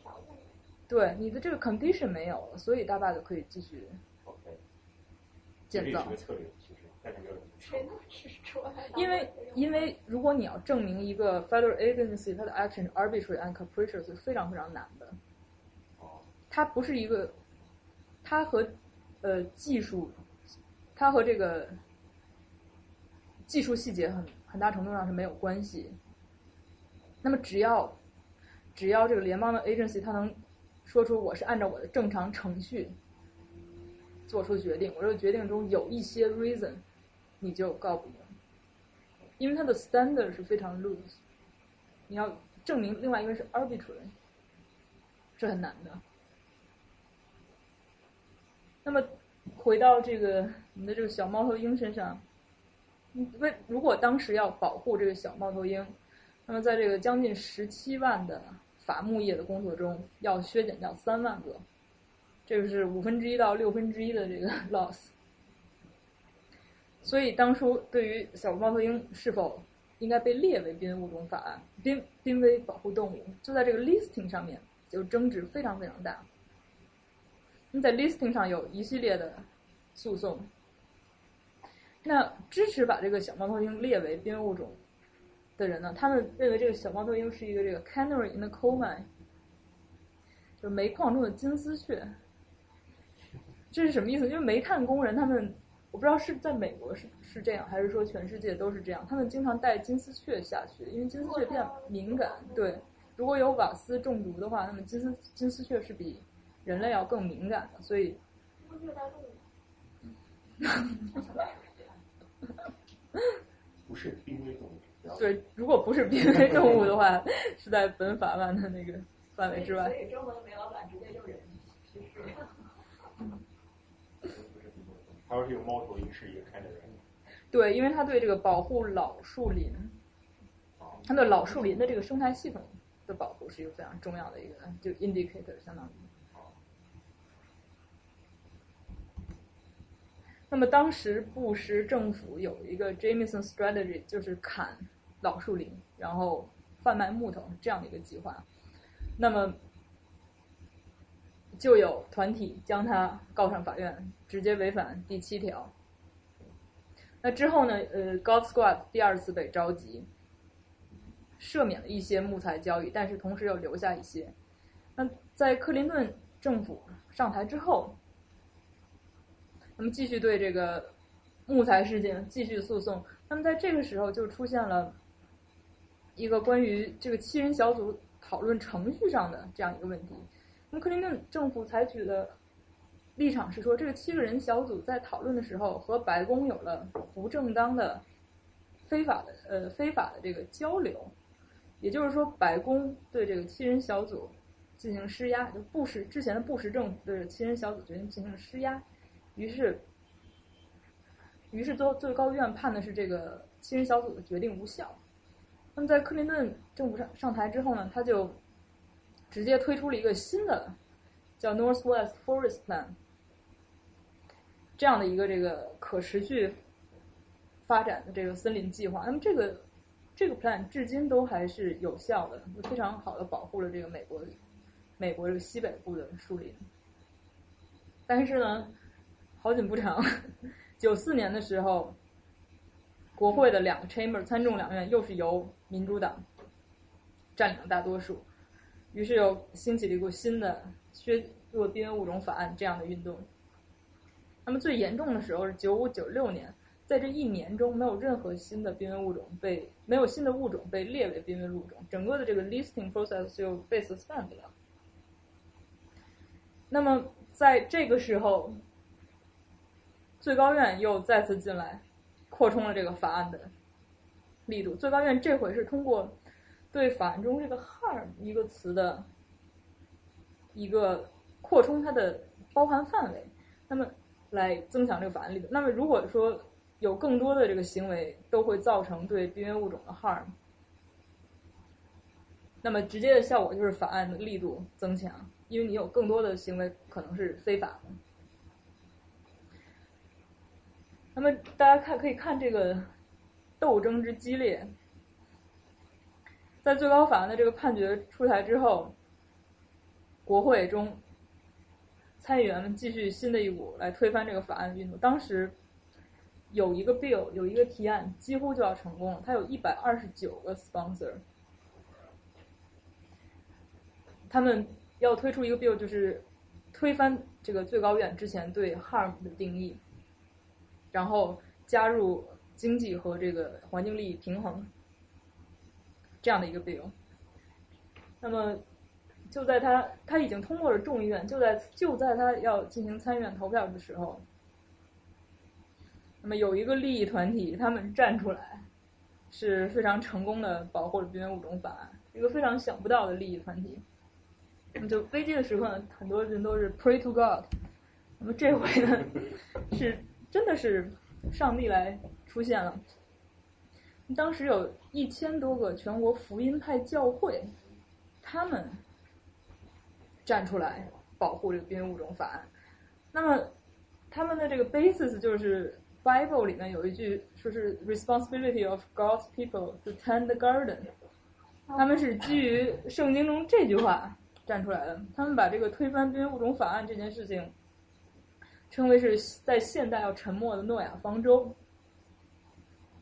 那么大家也知道，宗教势力在美国是多么大的一个势力，一千多个福音，全国一千多个福音教呃福音教会，会对这个华盛顿政治产生非常大的影响。于是，因为他们站了出来，所以之前有这个一百二十九个议员 sponsor 的。提案就没有通过。那么，至今呢，因为物种法案中非常呃这种 core provision 还是存在的。在九幺幺之最近的一次修改是在九幺幺之后。那么，在一个跟军事有关的法案中，它赦免了这个联邦军事用地上项目项目是否需要服从边缘物种法案这样一个问题。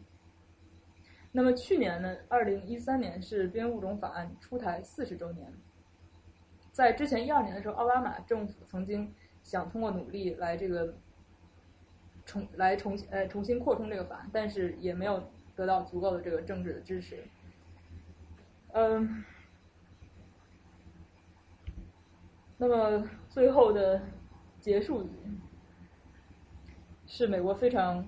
伟大的一位法学家 Oliver Holmes，他在《Common Law》里面说的一句话。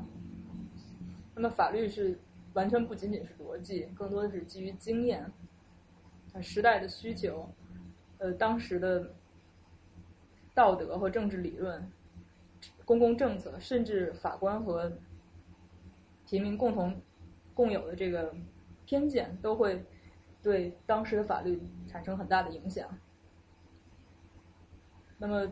今天和分享的内容和大家分享内容就到这里，之后是几本推荐书目，前两个是关于七十年代这个民意政策变迁的，第二个是关于美国的这个环境保护运动。大家如果有什么问题，我们可以继续交流。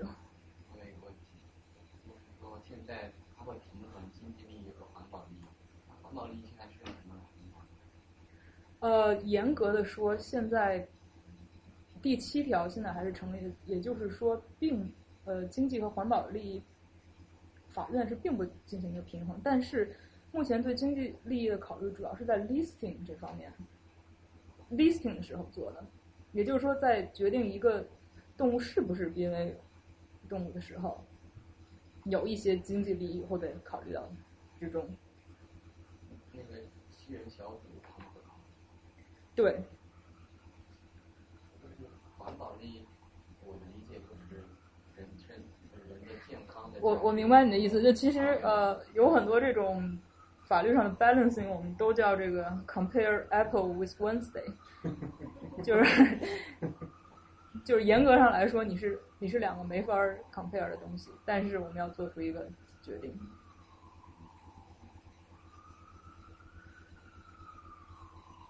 我我有个问题关于这个，就是总总统任命大法官。那如果一个大法官他是总统，大法官他总共是个是不是固定的？九个。就是九个。对。那总统只有在呃原来大法官就是大法官对退休或者死的时候才会。所以有的总统呃比较 lucky，他可以任命很多大法官，有的就对就会出现这种情况。像奥巴马还可以，奥巴马任命了两个，已经是非常不错了。是去年还是就是刚任命了一个第一个那个就是少数。啊，九十年代大法官被签的。索多玛用。挺好看。Kagan。两个。这不慢。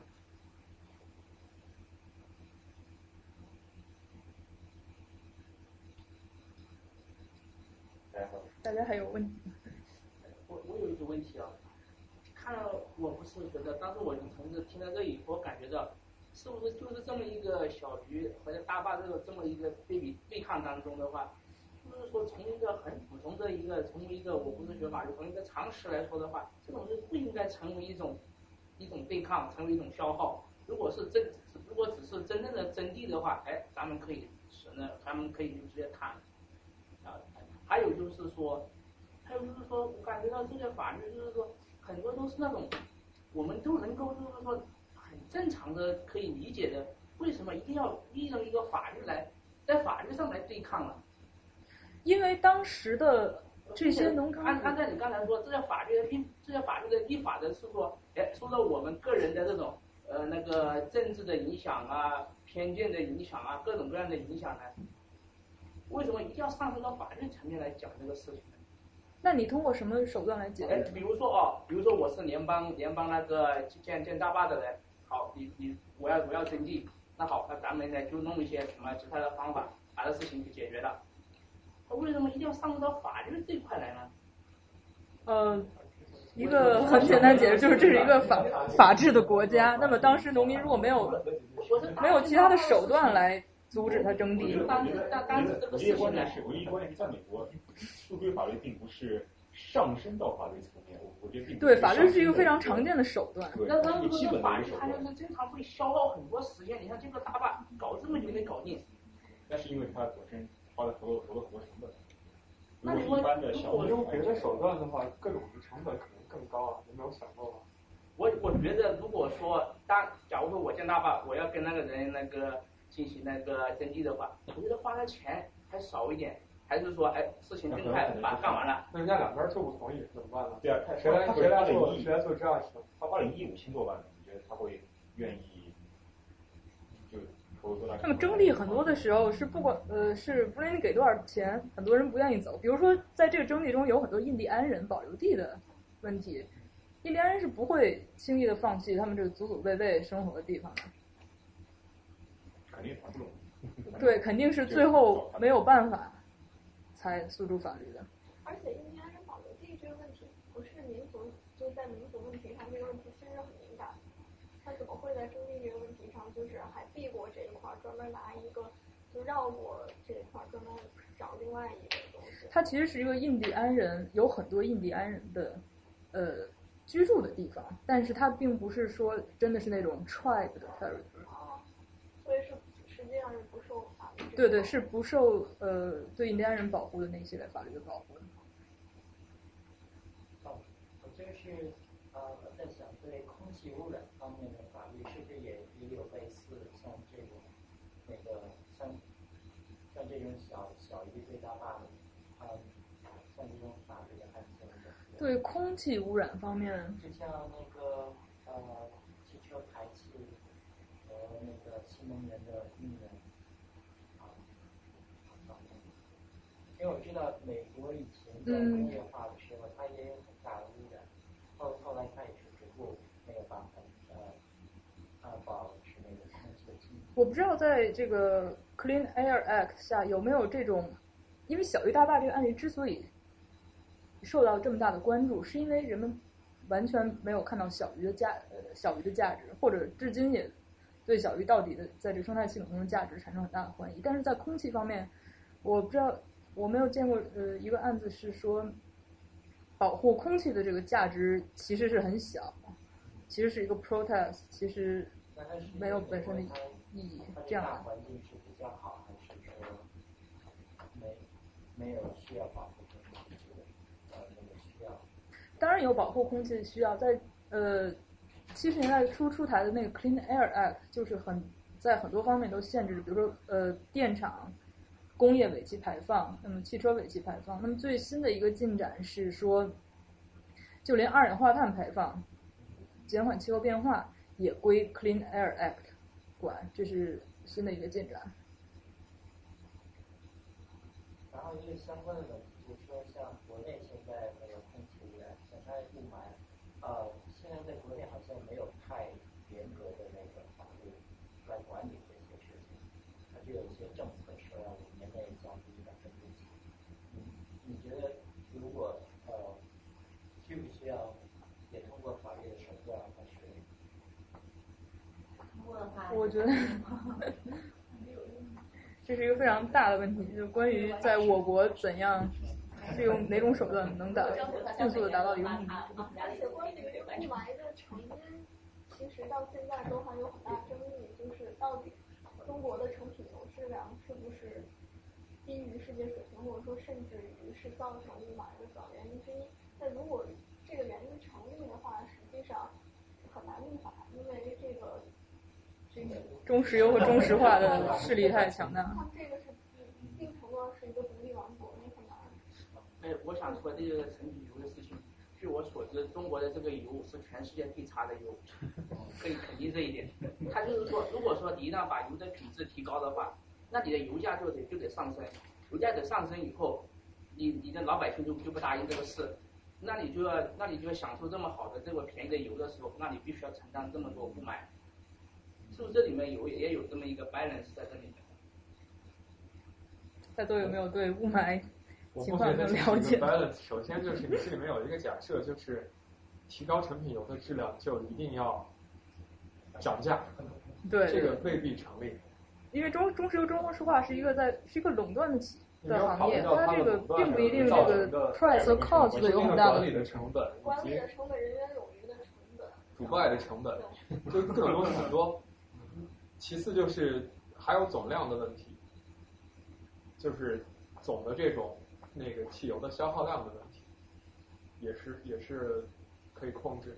就是同样的其他的大都市是怎么样管理城市的交通，然后怎么样进行城市布局，然后来减少这种那个交通的堵塞啊等等，都是雾霾的这种成因。所以并不一定那个成品油现在用用现在的价格就就必须要维持这种。我有一个问题，就是我对环保本身有一个疑问，嗯因为有有些人说，就是人类本身就是地球的最大害虫，那我们既然已经为了自身作为一个物种，为了自身的繁衍后代而做出了一些事情，所有的事情的出发点都是为了能够从自己的利益出发，嗯能够更多的繁衍后代。那么现在，如果只是为了环保而环保，而不是通过自己的利益出发而环保，成为它有价值的环保，是不是有点说粗俗一点是？我觉得你说的其实是对，是被经常被很多人称为这个 environmental extremism，就极端环保主义的。但是现在比较主流的环保观念基本上是这个 sustainable development，这样基于这种呃 win-win situation，基于我们这个长期的和谐共处的这样一个一个目的为有些时候你很难去衡量啊，比如说你有一个生态链，生态系统，如果遭到破坏会有多大的损失，不知道。对对，这些都是一些 technical 的问题。那在在这种 technical 问题面前，那么我们能做的就是现在我们要做出一个我们现在信息条件下有的 best judgment。你也只能做到这一点了。那么确实有可能你做错了，但是即便是这样，你只能在现今的条件下，你只能就是以你所有做出一个最好的决定，你认为最好的决定。关键是物种的灭绝是一个不可逆的过程，你不可能说物种没了，你以后发现它的价值再找回来，这不可能。是吗？我还有一个问题，就是这个案子，刚才我看到你讲的时候，我在想一个问题，就是为什么最高法院进行的判决之后，呃，依然它可以有各种合法的途径，虽然是用了各种小的手段，但是依然有合法的途径来事实上推翻这种最高法院的判决。那这样的话，最高法院的权威在哪？权哦，我明白你的意思，就是呃，最高法院对，那么是这样，就是如果这个法案本身是国会出台的，对吧？对。那么对于国会出台的法案，最高法院的权利在哪儿呢？它在它可以在这个法案中有 ambiguity 的时候，有模糊的时候，最高法院可以对它进行解读。这个是最高法院或者法院的他们的用途，或者说他们的他们对他们的 authority 所在。那么在这里，最高法院所做的就是对国会意图的一个解读，解读成了不计一切代价保护濒危法物种，它并没有影响到国会呃在这方面立法或者修改这些法案的权利。就前提就是一切前提就是让它不违宪。对，只要你不违宪，只要国会有这个权利，那么有的时候它的争执的点是国会有这个权利还是 state 有这个权利，但这个争执在这个案件中没有出现过。这就是纯国会。对，这就是这个权利，呃，是完全在国会，就是一个呃 federal level 这样的权利。这个原告 Hill 当时，在告知被告的时候，在这个过程中，他的经济的投入大概花多少钱？我不知道，是一个很好的问题。但呃，我我我设想，因为他是代表当地的这个农场主的利益嘛，他肯定是有各种从这个利益团体中会有很多的经济支持。那么很多，比如像 gay marriage 这种法案，它的那个 plaintiff 都并不是说 plaintiff 自己出钱去去上诉，它是背后有一一些 non-profit 有各种利益团体，他们来找一个 plaintiff，他们来找一个对主动来哎你们俩来当 plaintiff，然后诉讼我们来做。那个澳门前期对对对，规划之之前某一季也有也有一集是这个。比较好奇，那同性恋是有哪些商业团体？呃，它并不是商业团体，它是，你我我没没有明白你的意思，为什么必须要是商业团体了？理解有钱的团体。动机是什么？就是。呃，推动。因为这是现在在美国的同性恋的支持率已经，就支持的人已经多于不支持的人了。那么这是整个的一个 public opinion 发展的方向，所以顺应这个潮流永远是比较正确的事情。除非你是一个在比如说中西部一个非常这个 religious 这种一个小的城市，那么，那那你说那个，如果我支持这个嗯同性恋结婚，那么我呃作为基督教团体，他们的他们的批判性是很大的。那么 religious groups 有一些也是支持同性恋的，就 religious group 在这个问题上也是 split 的，不呃不同的 religious group 有不同的 stance。那这个会不会跟比如说，呃，就是宪法要尊重这个信仰但是他们信仰是同性不可以结婚。哦，这是一个非常非常 tricky 的话题。我记得之前加州有一个案子是说，它是一个某一个，它是个在呃高等学校里一些学生的 club，那么有一个就是跟 Christian 关系，有一个是 religious club，他们在这个。club 里面说我们，呃，不接受任何是 gay 的学生的申请。嗯，不知道这个案子现在还判决没有，反正是出呃有这样一个很重要的诉讼正在发生。那如果说这种情况，法官做法院会怎么去解决？那么这里面涉及到的宪法是两条，第一个是这个 free exercise，就是 religious right。那么另外一个叫 equal protection，呃，equal protection 宪法上只是适用于 federal action，但是在 public school 里面组织学生 club，因为 public school 你是接受这个联邦的钱的，你很有可能也是一个 public action。private school 没事儿。private school 就呃就上升不到宪法的层面，那么 private school 有可能会违反 Civil Rights Act，如果如果是真的是违反的话，因为这个宪法是 govern 是呃 federal action，所以这 free exercise 就就就不不一定，这里面非常 tricky，就很难那个很难很难直呃一下做出决定。因为因为我在想，如果他们支持这个信仰的这个信仰本身也会有不同的解读，什么？就人们对信仰这个本身也会有不同的解读，就好比对法律的这个解读一样，对吧？不同的基督教他们对这个基督这个圣经对于圣经的这个态度也是有不同的解读的。呃，对，但是呃，一般法呃法官的就是法院在审理这些这种事情的时候，他会找一些 expert，比如说对 religion 方面的 expert，就他会作证出庭作证来说我们这个信仰是怎么怎么回事，我们对这个的我们的态度是怎样。OK，而且婚姻这东西本身是世俗社会的制度，就是但是圣经也管，信仰方面也会管。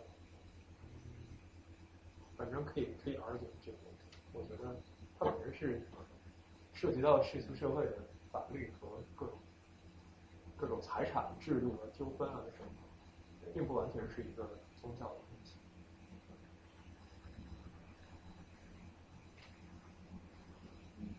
你怎么看？你说就是说，我不知道这个具体的就是说 question 就如果出现这样一种这种其中的一种对抗，呃，你说的对抗就是说宪法中两条出现了对抗，是这样吗？对，不同的 interest。对，我觉得他呃，我觉得 the court 有可能的解释就是他对 religious right 做一个限制。管不到，他们管不到结婚。呃，不是说他们管不到结婚，而是说他对他对就是对于宪法赋予你的 religious right 做出一个上限。那么你你的你你首先你的 argument 是什么？怎样侵犯了我？什么侵犯了我的 religious right？就是别人两别人同性婚姻侵犯了我的 religious right 是吗？嗯，我想想一个例子，就是说，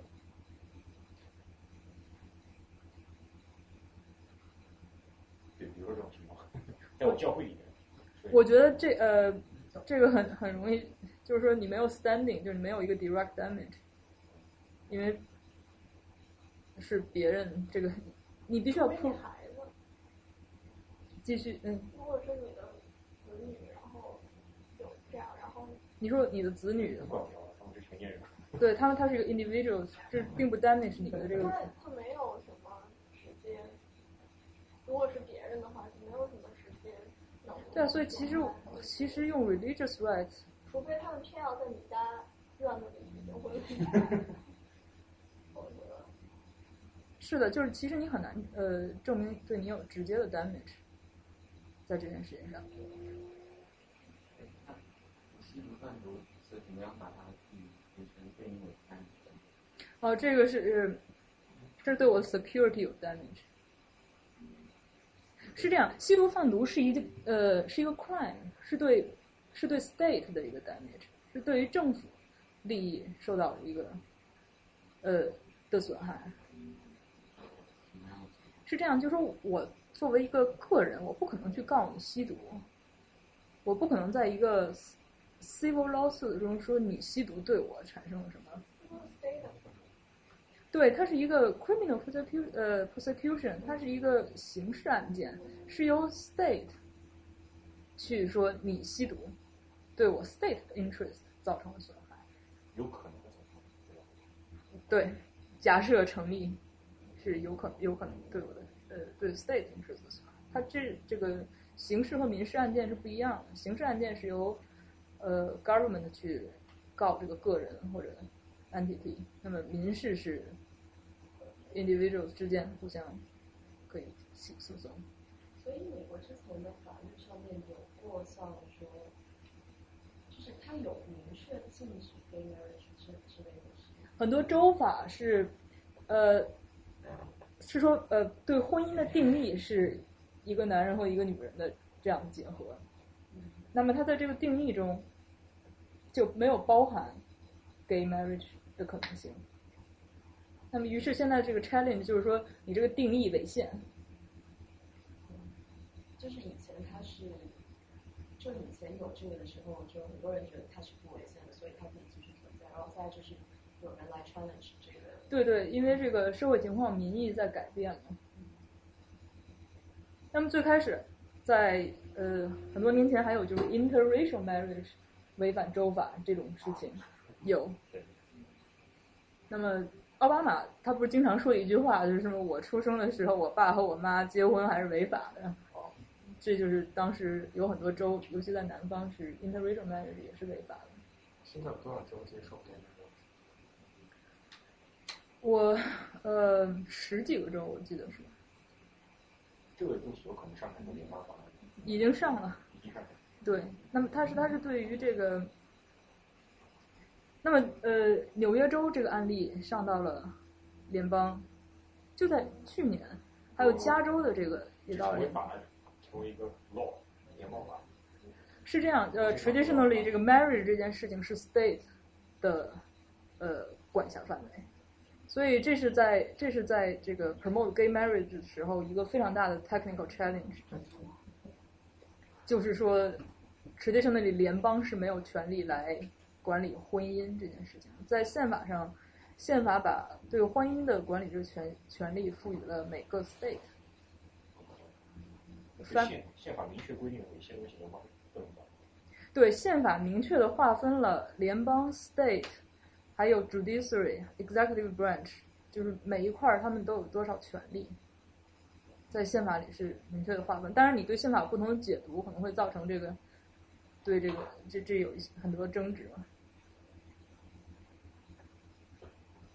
我想问一个，就是不是关于环保的，就是关于那个 OK，good good question。加州的 SC，因为我觉得这个东西很有意思。它一开始好像是为了保护少数族裔的对利益，然后现在反而变成，就像加州这个法案，现在反而是对像亚裔这种少数族裔就产生了一些影响。那我想知道，就是就是像法律界对这个 affirmative action，它应该是有很多讨论。那么最新的零二年，呃。最新的 affirmative action 在最高院案件 Fisher v. University of Texas，在这里面最高院的判决是说，首先最高院承认 diversity 是教育中的一个非常重要的 goal，就是对于一个高等学院学院来说，diversity 是我一个非常 legitimate、非常 compelling 的这样一个 interest。但是为呃为了达到 diversity 这个。对 race 这个 factor 的考虑必须是呃 the last resort，也就是说，你为了达到 diversity，你必须先穷尽其他所有有可能创造 diversity 的方法。比如说，你可以通过呃呃 social economic，就是大家的这个背景经济状况达到 diversity。你可以通过你可以通过很多其他的方式达到 diversity，除了 race 之外。Race 必须是你的这个 last resort in achieving the diversity goal，这是目前最高院对于这个 affirmative action 的 limitation。但 affirmative action 本身是本身是合法，也就是说，加州的这个 SCA 五，如果它呃通过之后，它不会违宪，它不会违，它不会违反宪法，因为它只是 lift 了以前一个不许考虑这个 race factor 这样的一个 ban。能不能讲一下，就是像这个 affirmative action，就是刚开始出来的时候，就是它背后的一些支持它的理论，然后演变到今天，就是它有一个什么样的变化吗？那么最开始呢，那么这要除从这个解除学校种族隔离 说起。那么最开始是说，呃，最高院做出决定说，哦，我们要解除种呃学校种族隔离。但是后来发现，就算我们把这些 law 这些这个要求种族隔离的这些法律废止以后，大家还是分离的，因为本身学区种族隔离最根本的原因就是大家住呃在居住地是隔离的，就黑人住在一都住在一起，白人都住在另外一个地方。那么后来呢，就为了达到后来就提出了呃，为了这个 integration。后来一个 g o 就是 integration，就变成了一个新的 g o 而不是说 desegregation，而是说 integration。那当时就想出了一个点子，就是呃强制用校车，呃早上运孩子，使得这个每个学校达到这个各种种族的人有一个 balancing。那么关于这个校车送小孩上学这个事件是，也是上升到上到最高院，是一个非常非常复杂的这样一个。争执，就是他这个一开始的目的，他是说，就是他是侧重在种族上，还是侧重在教育上？种族上。那么最开始，呃，支持 segregation 的人，他们的理论就是 separate，but 呃，but also equal。就虽然我们我们 separate 是因为我们文化上、历史上造成原因，我们就要 separate，但是我们 separate 也是 equal 的。那么，呃。反对方呢，就是说，separate cannot be equal，就是分离的教学是永远不可能达到平等的。所以最开始第一步是说 desegregation，那么第二步就变成了 integration。那么这个就是 affirmative action，就是最初的这个萌芽。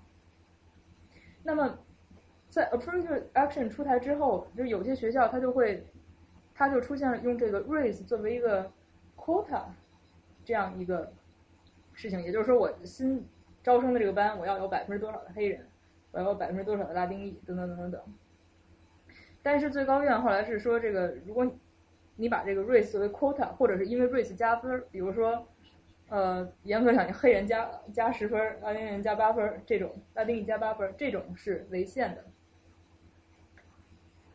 那么，那么呃，但是同时。最高院又承认了这个 diversity 是高等教育非常重要的，也非常 legitimate 的一个 compelling interest。那么，所以到今天，对 affirmative action 最新的解读就是说，race 是这个 last factor in achieving diversity，就是这样的。所以可以，就但我记得 Fisher 诉 Texas 那案子，应该 Fisher 是输了的。对。最后等于是最高院确定 Texas 有权。决定自己的法学院收什么样的人来达成 diversity，对吧？Fisher 那个案件是打回了呃巡回法院去呃继续审理，就是 Fisher 那个案件最高院上并没有说，并没有判定是 Fisher 还是这个 U of T 输赢，而是说 remand 到了呃呃 remand 到了那个下级法院继续审理。那么，在这个这种情况下，就是最高法院它列出了一个 standard，然后说底下的法院，你按照我告诉你的这个 standard，你再继续去审。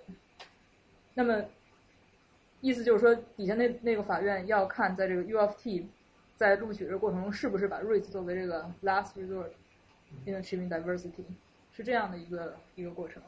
结果，结果现在还没有。没有结果吗？我没没有听说过结果，这是。往下 amend。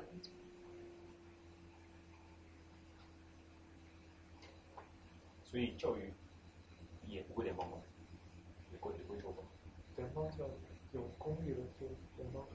呃，对，因为联邦出钱了，所以它就会变成一个 federal action。然后 federal action 就会受到宪法中像这个 equal protection 啊这种的保护。那么这个确实 affirmative action 确实是美国。争议非常非常大的一个一个地方。那么亚裔是一个呃，在这种这个 affirmative action，亚裔被被叫做一个 wedge，就是因为亚裔实在是亚裔是 overrepresented，呃 overrepresented 在高等学学校中，所以是有很多呃团体就想利用亚裔的这个优势来推导 affirmative action。当然本身 affirmative action 也非常非常 debatable，就是 affirmative action 的呃效果，就是呃我们如果把这些本身在这个成绩上不到标准的学生录取进来，是不是对他们最好？这些都是非常有争议的。所以你认为现在这个情况在法律上他们的这个决议并是不可质疑的？什么叫不可质疑？就是如果现在这个他们这个法律通过的话，在就是宪法上是并没有违宪的。它是这样，加州是之前九几年的时候出现了呃出了一条法案，六年好像把那个之前的就是 affirmative action 给取消了，就是所有的公立的教育以及联邦的这个公立的什么这种机构，在那个招收雇员的时候都不允许把种族作为考虑的标准。那然后就加州实行这个之后，就后来就十几年之后，大家发现就是一夜回到解放前了，就是那个原来非常那个 diversified 这种生源的划分，那个拉丁裔和那个非洲裔的比例又大幅下降，那个然后但同时大幅上涨的是亚裔，然后现在最新的状况是说，就是加州大学系统里面。那个有百分之四十是吧？百分之四十亚裔那个亚裔学生，这不包括国际学生里的亚洲人，就是就本土学生本土里面的亚裔有百分之四十。啊，然后但同时说那个这个 Asian 在整个加州的人口的比例本身是百分之十五，然后所以说就是严重的不平衡是非常 overrepresented，呃然后就是。非洲裔和西班牙裔就不干，就说要要把这个东西再就是取消了这个东西再拿回来，基本上是。加州有非常有意思的情况，就是它的白人在人口比例也超过他在学校中的这个呃人口比例，所以嗯，之所以我觉得这个 S A 五这么 容易的，好像就通过了要通要通过的架势，就是因为实在是太多的支持者了，只有亚裔和犹太人有的权利受到损害，但是呢。如果你是公投的话，那么亚裔和犹太人的这个你占的人口比例还是很小的，所以堪忧。百分之四十，就包括所有学生，各个就是加州系就是加州大学，加州大学的 UC 系统括本科研究生，对，是的所有加起来是。然后就白人会百分之三十，我是觉得百分之三十那里我是觉得像是将近一半人，看起来都像生活中。对他是说的亚裔，他倒没有细分。一般来讲，就是相当于那个美国应该也是已经达到更高了，应该也是普遍情况，就是在学校的就更学生比例高于对对最好的是这样的就是 Berkeley、SD 什么 LA 这几所那个对亚亚裔的比例会更高。但其实学校在录取的时候，他们亚裔，他们在这个考虑亚裔学生的时候，他们很多时候已经考虑过这个亚裔学生，呃，普遍的在这个 leadership 或者是课外活动方面不如其他的这个，比如白人，这个 factor 并不是说没有被考虑过。那么，所以现在加州的呃亚洲人主要 worry 的是，如果这个如果这个 FCA 五通过的话，那么会有更多的这个对，就对于亚洲亚洲学生来说是更加困难，因为 race 又变成一个 factor。那如果你要作为法律人，你怎么觉得这个这个应不应该？我觉得呃，你是说我对 affirmative action 这件事情的，就是现在 CA 五要通过这件事情，我觉得很很有可能就通过了，就即将要通过了。趋势是这样的，但中国人会觉得，就是我我我在一个什么微信群里面，是老赵是不是也在？那个里面我不知道，就是有一个叫什么 Asian American Politics 啊，有一个微信群里面，我被加进去，然后大家现在都在激烈的讨论这件事情，就是那个呃中就美国的华人来讲，他们都是美国国籍的或者绿卡的，他们对这件事情特别义愤填膺，对他们的利益受到非常大的侵害。觉得觉得有损公平啊什么的，觉得刻苦学习也是错啊什么嗯的，就是，然后就就在激烈的反对这件事情。但我现在又觉得他们反对的这个理论或者是这种道德的立场又不是很站得住脚，我明白你不管是从法律还是道德立场上，所以这件事情我觉得挺纠结的。是所以其实呃，如果抛开华裔受到利益受到这个侵害这件事情来讲，你你对 affirm affirmative action 的一个 general opinion 是什么？就是你认为是不是应该通过考虑到这个 racial diversity 这件事情，来帮助呃以前被压迫过的群体？我觉得应该。你觉得应该？我觉得应该，但是未必通过那个就是限制其他族裔的那个。不，这个整体的派就是这么大。如果你帮助一个，那么结果就是另外会受到。别忘了，你帮助他们好好学习。就是说，应该上帝也是错吗？他们这个目的，你认好这些小孩，如果换到我让我养，他们一定可以好好学习。我不太建议这样。他们有问题，就应该我他们提供的是一个，就是你人口比例和你们的入学比例有的差异。对。那我的问题就是，生孩子少也不错吗？什么什么意思啊？那个西班牙的人，他们生很多娃的，那中国人一般只是喜欢生一两个。这跟那有。这个那如果你生多了，不是人口比例更大吗？呃，如果他的意思就是说，就是说，支持中国人。对，生育是生育是另外，我觉得是另外一回事情。再生不生，优生优育啊。那就是优生优育，就是。我也很纳闷，他们有一些，比方说那个 travel 特别多的年轻的母亲，什么什么样肤色都有，他各种各样的 travel，然后他还是不想养孩。然后就是就每个人的，每个人的观情不一样，观念不一样。很多人靠这个生存。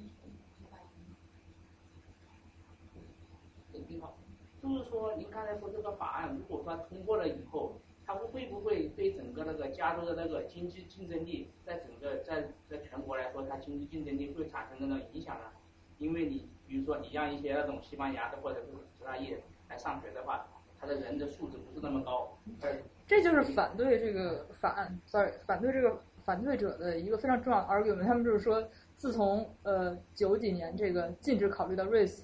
这个法案通过之后，能加州经济一路蓬勃发展，因为我们只看到大家的这个能力，以能力和成绩而定，我们不考虑种族。它这个加州的这个之前的这个法案，并不仅仅是说在公共学校录取的时候不能考虑到 race，而是说在政府项目招标等等等等等等环节中都不能考虑 race。Affirmative action 不仅仅是在学校里面，好多在政府的这个政府工程、政府的这个向外的 contract 中都有 affirmative action。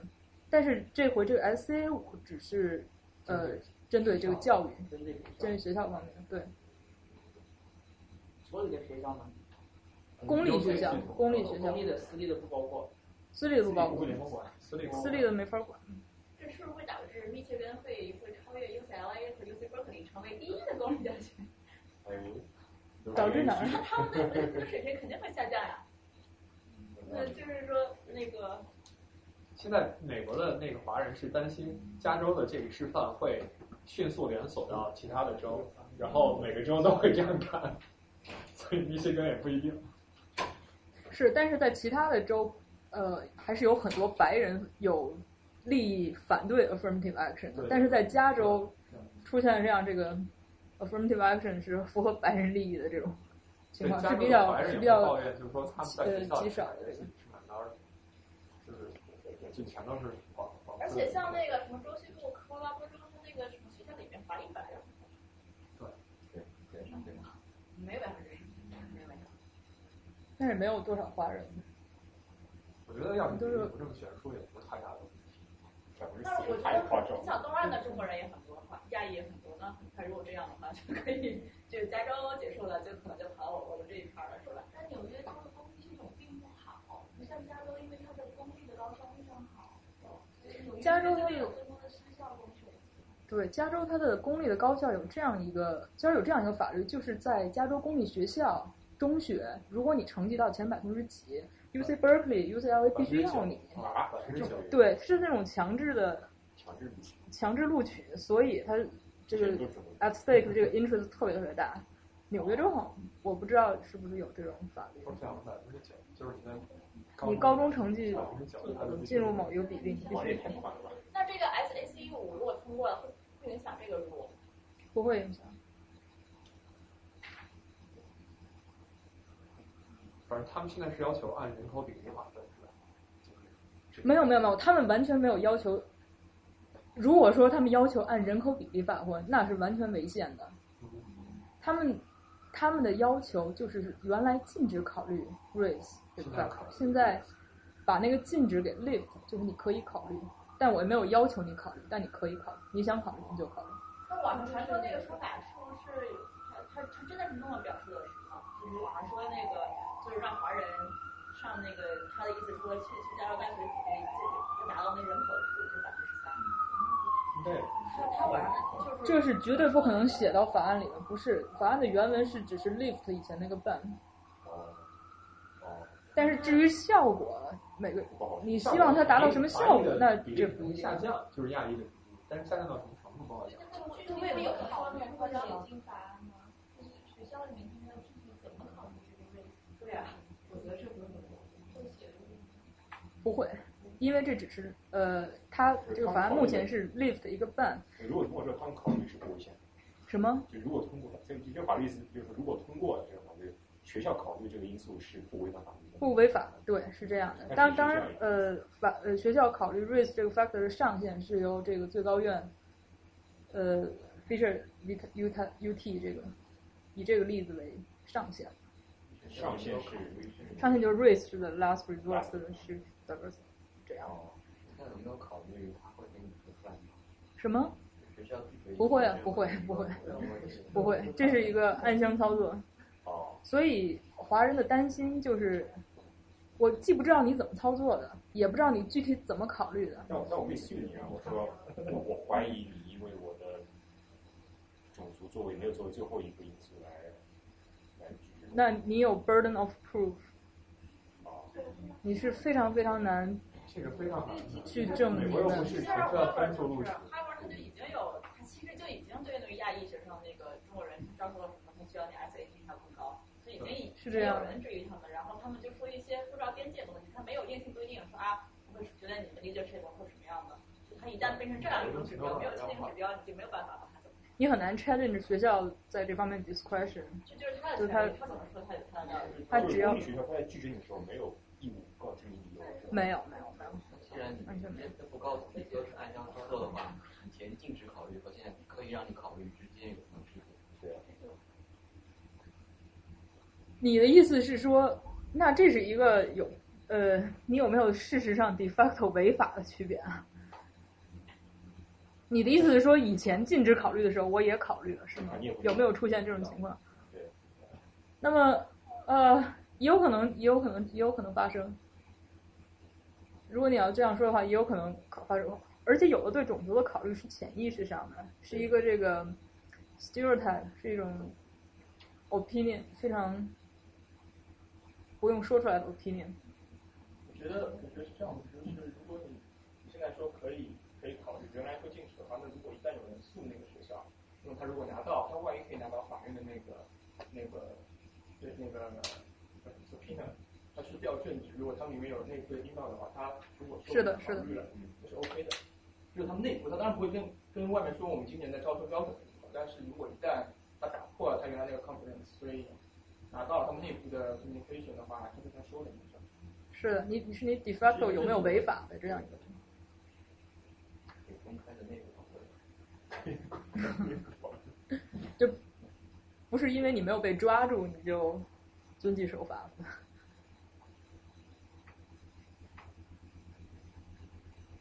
大家还有？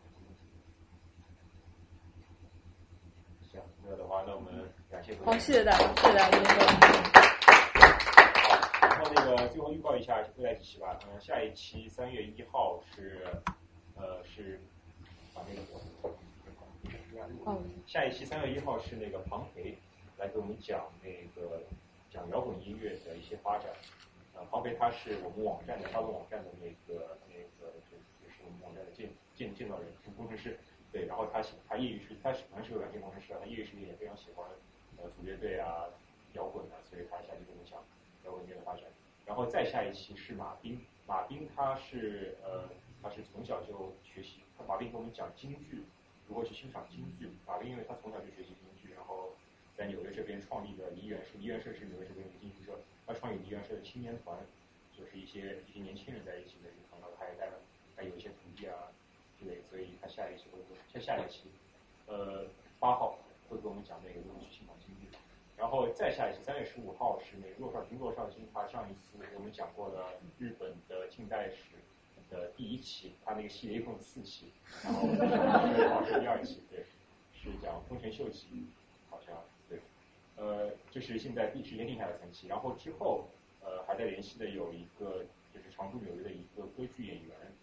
呃，同时也做一些就是教育方面的工作，就是他会给我们讲如何去欣赏歌剧，时间还没有敲定，对，然后现在现在定下来就有这些吧，然后还有其他一些话题，包括有一个呃有一个业余健身爱好者，会跟我们来讲怎么样去去健身中的一些误区啊这些话题也在联系，包括还有呃 NYU 的一个心理学博士生，他是做社会心理学的，什么社会心理学。